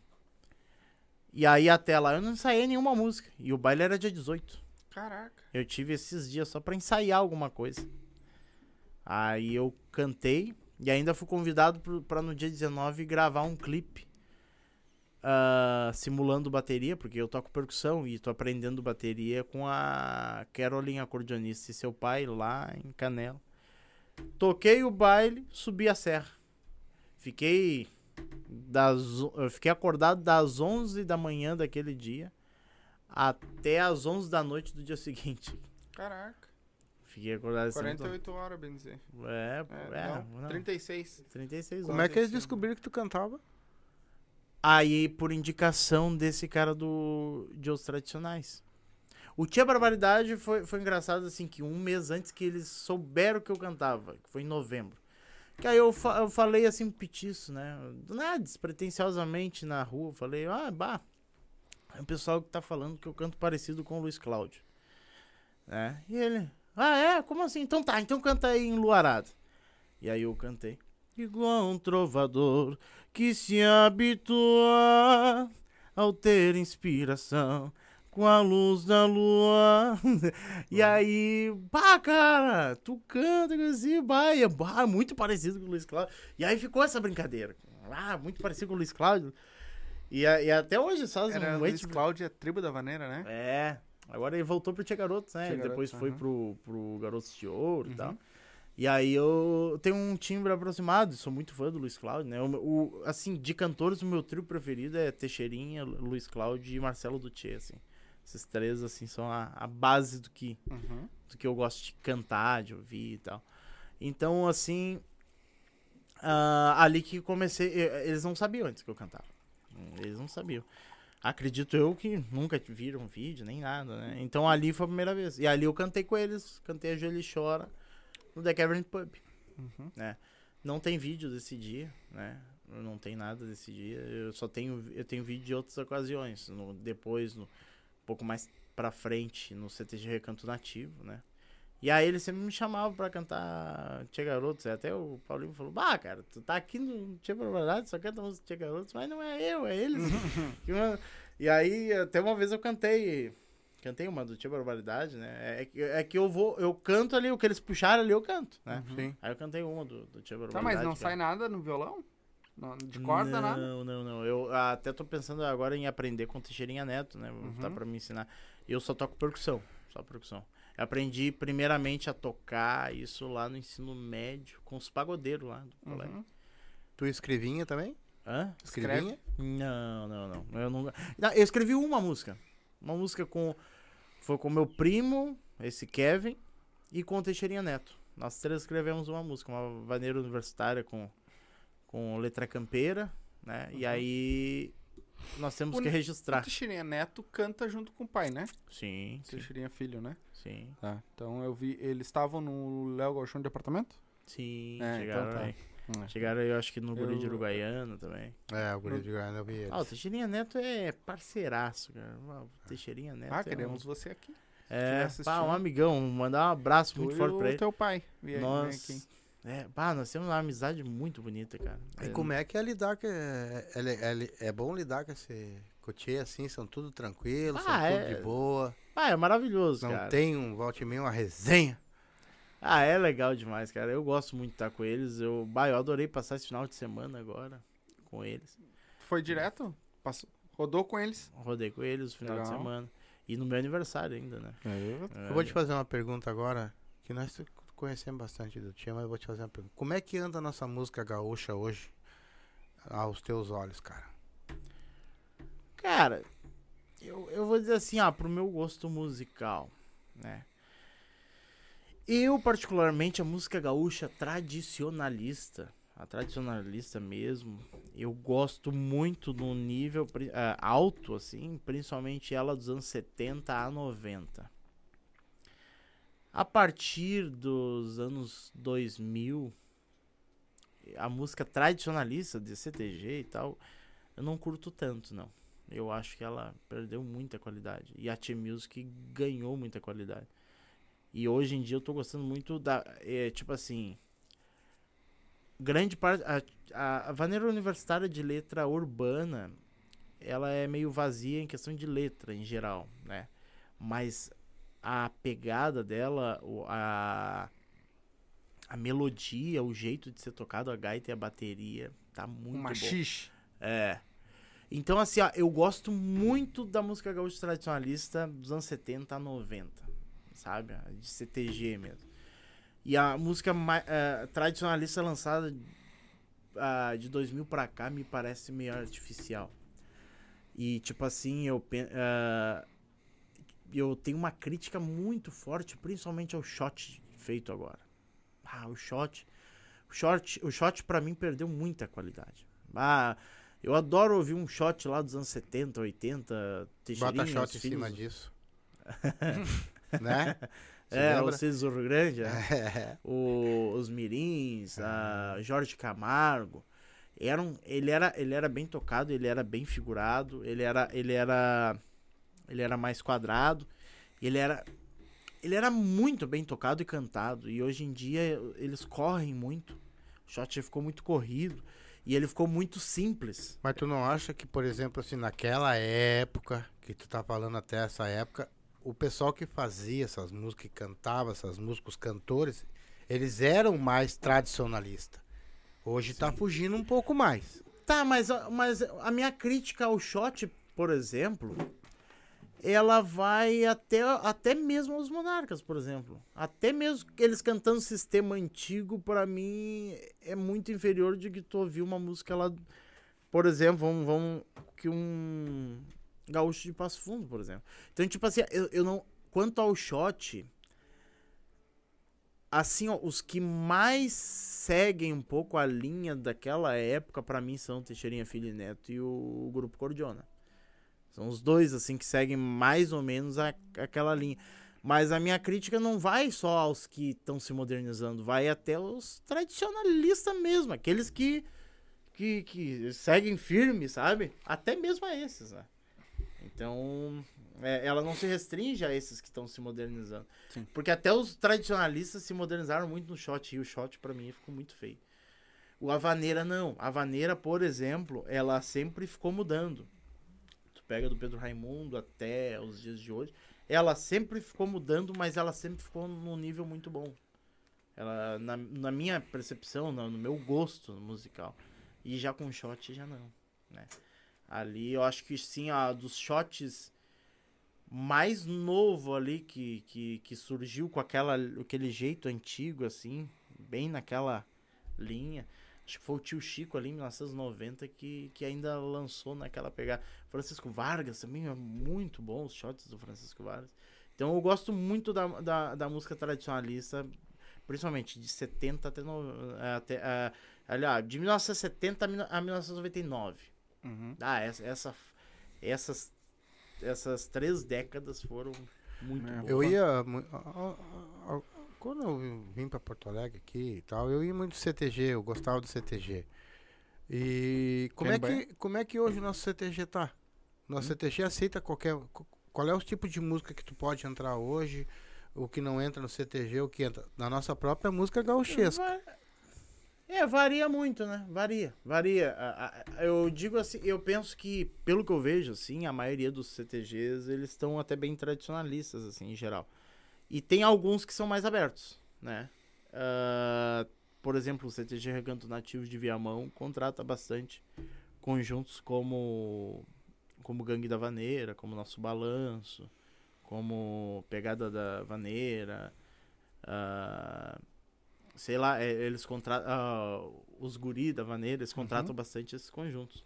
Ah, E tem uma bom, certa- Tá abrindo mais as portas, então. É, tem uma, uma certa liberdade em alguns, assim. Uhum. O outro que eu vi, assim, que, por exemplo, contratou a banda Vaneira foi o CTG Rincão da Amizade em Gravataí também. Uhum. Então varia muito, né? Eu, eu na, minha, na minha opinião, assim, eu acho assim, ó, que o CTG até pode, né, e até deve abrir uma, uma, uma, fresta pra vaneira universitária, Uhum. mas não pra dança machixe. Uhum. Pra dança eu sou contra. Sim. Ah, a- eu acho que até a musicalidade tudo bem, né? Mas a dança eu acho que acaba sendo um pouco conflituoso com o que o CTG propõe, né? Agora as modernizações na música eu acho que é tranquilo, porque se tu for parar pra pensar, ah, tradição e tal, né? Na questão da, da música gaúcha, ela sempre foi se modernizando, sempre. O Pedro Raimundo já começou colocando vários instrumentos que não faziam parte da música gaúcha, como aquele aquele baita instrumento, aquele como como é, não, não é saxofone, O- Trombone. sim, trombone, como função do contrabaixo. Sim. Aí aí vai, ver lá o Teixeirinho colocou guitarra havaiana, colocou harpa, colocou contrabaixo. Aí o Adelar Bertus colocou bateria. Então, tipo assim, eu, eu só tenho um certo. Por isso que eu disse: abrir uma brecha, não abrir a porta Uhum. pra vaneira universitária. Abrir uma brecha, porque assim, eu sou contra. Eu sou contra mudanças, mas sou a favor a acréscimos. Então, Uhum. tipo assim, a partir do momento que algo novo entra pra matar com o velho, eu sou contra. Não, não. É. Agora, se o algo novo vem pra Agregar. se- é, pra ser uma coisa a mais, pra agregar, eu sou a favor. Então, assim, ó, por exemplo, vamos dizer, o problema da Tia Music, na minha opinião, além da dança, o meu problema não tá no ritmo, né? E nem com a dança, assim, no bailão, né? Até, eu, eu por exemplo, machicho em bailão, mas não em CTG. E o problema, além da, da, da dança na Tia Music, pra mim, gira, gira mais em torno na questão de substituição. Então, ah, a Tia Music matar o fandango. Aí eu sou contra. Sim. Mas se podendo os dois se conciliar de uma certa forma, eu sou a favor. Eu sou a favor, por exemplo, que um baile contrate um CTG que toque Os Serranos e depois Estação Fandangueira. Eu sou a favor. Agora, se os CTGs contratar só o machixe e todo mundo machichar, aí eu já sou contra. Sim. Entendeu? Então, eu sou um cara muito aberto a acréscimos, mas não a mudanças, né? Ou Tu mudar. É, um exemplo crasso para assim, ah, para fazer uma analogia. Por exemplo, eu sou contra tu acabar com, com o rádio, com a AM, com a FM. É, mas sou contra, por exemplo, se fosse acabar com o rádio. Mas sou a favor ao acréscimo de, de poder ter imagem, Hum. de ter live, de ter outras coisas que agreguem às funções antigas. Sim. Entendeu? Então, a, a tudo eu sou assim. Por exemplo, a- o carro elétrico, eu sou a favor do carro elétrico, eu só sou contra tu ter uma imposição de que não pode mais ter a combustão. Pra mim, o ideal, se eu pudesse comprar um carro, por exemplo, eu acho melhor é aquele que é o híbrido. Sim. De- Deu um problema na parte elétrica, mas tu tem como seguir pelo outro. Eu sou um cara que. Eu, eu gosto muito das duas coisas, né? Sim. Eu sou um cara que sou amplo. né? Eu, não, eu gosto de abraçar os dois, né? Se um por algum motivo não deu, vai no outro. Eu, então não sou, não sou aquele cara que vai só só pro lado machista, eu sou do tradicionalismo, né? E Uhum. eu sou um cara que sou muito de uma adaptabilidade muito grande, né? De quando eu vou em CTG, por exemplo, eu não vou com lenço assim, ó, por fora e pro lado. Eu coloco o, o lenço bem aqui, bem atado aqui. Uhum. Eu não vou com essa bombacha que eu tô hoje estreita. Uhum. Quando eu vou em CTG, eu vou com a bombacha Se tradicional. adequa a ao balão. local, na verdade. Sim, né? sim, É sim. Então eu sou um cara bem assim. Eu sou de uma adaptabilidade muito grande. Tem alguma coisa que tu queira falar que nós não perguntamos? Ah, o que que poderia Que ser? tu queira falar, que nós. De repente, Quer tu mandar um quer beijo, falar, quer tu quer mandar- mandar um Porque nós abraço. já estamos há quase duas horas As tuas então. redes sociais também, qualquer coisinha. Ó, e tem uma. Tu, Ah. toca, tu canta Joelho e Chora em que tom? Ah, eu, eu sempre canto na, na, na mesma levada lá do, Lá? do, do Tchê. Tá, então É. eu, eu toco e tu canta É. depois pra nós encerrar, então. Tranquilo, então. Então, mandar um abraço pro pessoal lá do no Raço da Vaneira e do, e do canal Nostalgia Gaúcha, né? Eu, eu também publico lá na página, né? E, e aí eh, o Rodrigo Alves, o que é do canal Nostalgia Gaúcha, ele também faz parte do No Raço da Vaneira. O Timothy Neri, que é gaiteiro do grupo da aldeia, Uhum. né? Até, até um, esse mês aí eu vou dar uma palhinha com eles lá no Legal. Clube Tradição. E também mandar um abraço para o pessoal lá da Alert Brasil, uns amigos que arranjei por esses dias lá, o Henrique, o João Pedro. Mandar um abraço para minha mãe, né? Pra minha Dinda, que eu encontrei ela depois de muitos anos. Legal. Né? Opa. É, muitos anos a gente ficou afastado e aí eu reencontrei com ela, né? E ah, sei lá o que eu poderia falar mais, mas é isso, né? Espero que o pessoal ah, conheça lá o livro, né? Se Deus quiser vai ser lançado nessa feira do livro, né? Nessa agora? Nessa. Legal. É. ah, o Paulinho e eu tamo, eh, estamos com uma outra ideia para acontecer um pouquinho antes. uma- Um, um preparativo. Um e-book? ainda. Não, não. a- Pra a- fazer o- uma pré-venda dele. Não, coisa assim, é não? outra coisa. Tá. É outra É, coisa que Então É, segue nas redes sociais é, lá que a gente saber. não pode falar porque ainda É. não Sim, tá 100% sim. concretizado de que É. vai acontecer. Mas se acontecer, vai ser um negócio legal, vai ser uma coisa praticamente inédita. Assim. Coisa vai boa. ser uma, algo bem, bem exclusivo. E ah, quem quiser conversar comigo, né, Chama tem- lá. chama lá no Instagram, arroba Luiz Rogério Godoy Antunes, né? Luiz com S. Uhum. Godoy com Y, né? Ah, qualquer coisa também pode chamar no, no, no WhatsApp. Ah, também outra coisa para também mandar um abraço pro, pro projeto de conjunto lá. Eu tô, tô dentro lá com, com eles, né? Para talvez integrar, né? O Uhum. baita pegada. Legal. né? É um conjunto também nessa linha de banda vaneira e tal. Uhum. Ah, também pretendemos ah, cantar em CTGs também.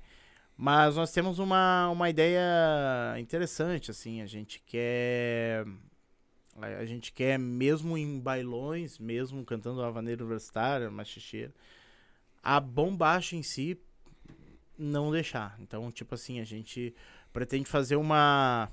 Vai tocar a vaneira cingada, mas vai. É, nós Vai vamos tá de tocar de bombacha. bombacha e butina, Uhum, sabe? uhum. É, vai estar um, um- Porque uma coisa que. é, isso até o quem encabeça o projeto, ele gostou muito. Que a T-Music do comecinho, ela tinha uma identidade dela.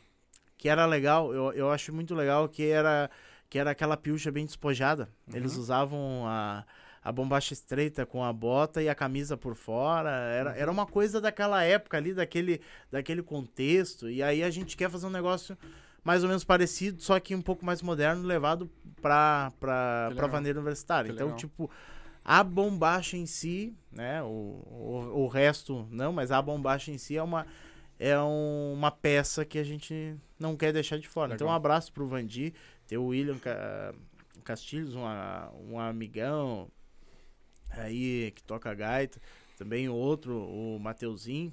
Então, pessoal, gente boa aí, né? Ah, mandar um abraço também pro pessoal lá da, do Rancho Comendador, né?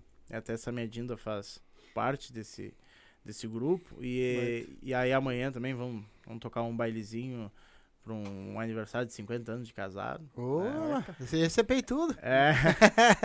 aí o nome do conjunto é bonito, Imperadores da Vaneira.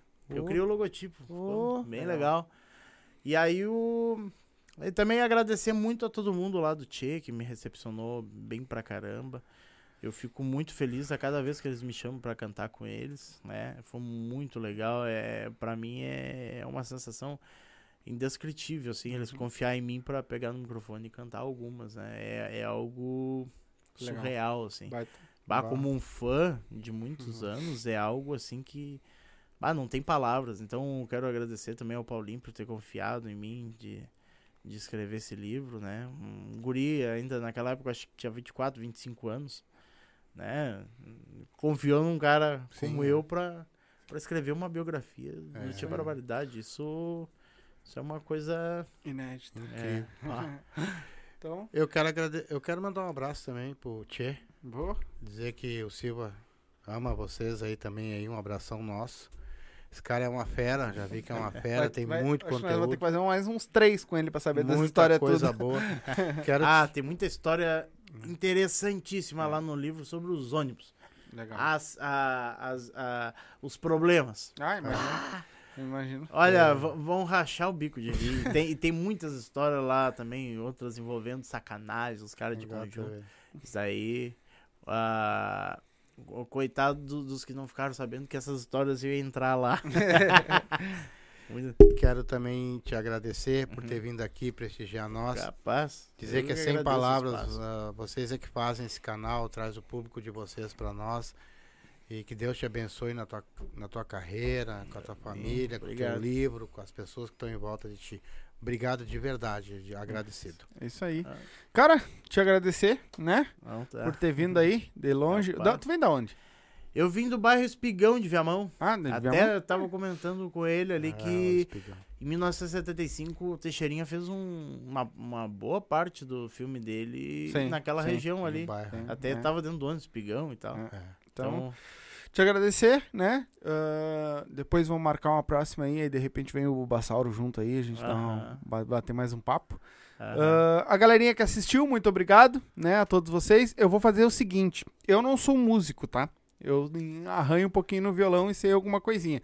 Então, nós vamos tocar Joelho Chora, certo? Eu vou tocar e ele vai cantar. e canta e- do Tia Barbaridade também. Vamos cantar Mas aí, é tu, tipo, aí qual? Ah, pode ser. Escolhe uma. e- Tu sabe. Pode ser. ler- Tu sabe. O problema é esse rapaz as notas? tocar. É. o problema é as notas. Eu, eu vou, tô te falando aquela que eu sei tocar. então, certo? Então a gente vai ficando. ah, quando nós vamos tocar. A Joelho chora. Que, é, que eu sei tocar. e aí ele vai cantar. Quando, termi- quando ele terminar de cantar, a gente encerra, certo? Galerinha, muito obrigado. Não se esquece, se inscreve no canal. Ativa o sininho, tá? Nosso canal de cortes tá aí também no, no, no- amanhã, provavelmente, ou até domingo no máximo já sobe os cortes dele também, aqui dos melhores momentos. E a gente fica por aqui, a gente volta na segunda, certo? Às 8 da noite, no mesmo horário, no mesmo canal. Tá certo? Então, vamos lá? Vamos ver se eu. Vamos lá. Vamos ver. eu- é que nem eu disse, eu não sou músico, tá? Eu arranho alguma coisinha. Pera aí. Só pra pegar aqui bem o.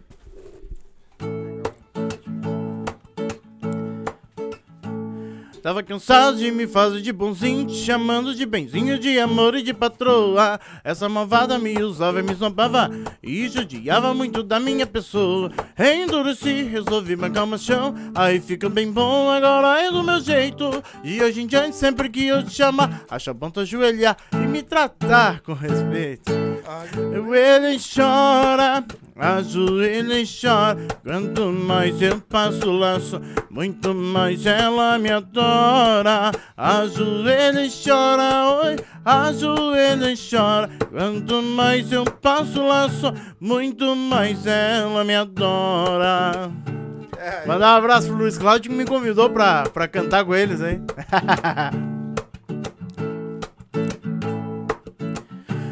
Mas o efeito do remédio que eu dei foi melhor do que eu pensei. Ela faz o que eu quiser.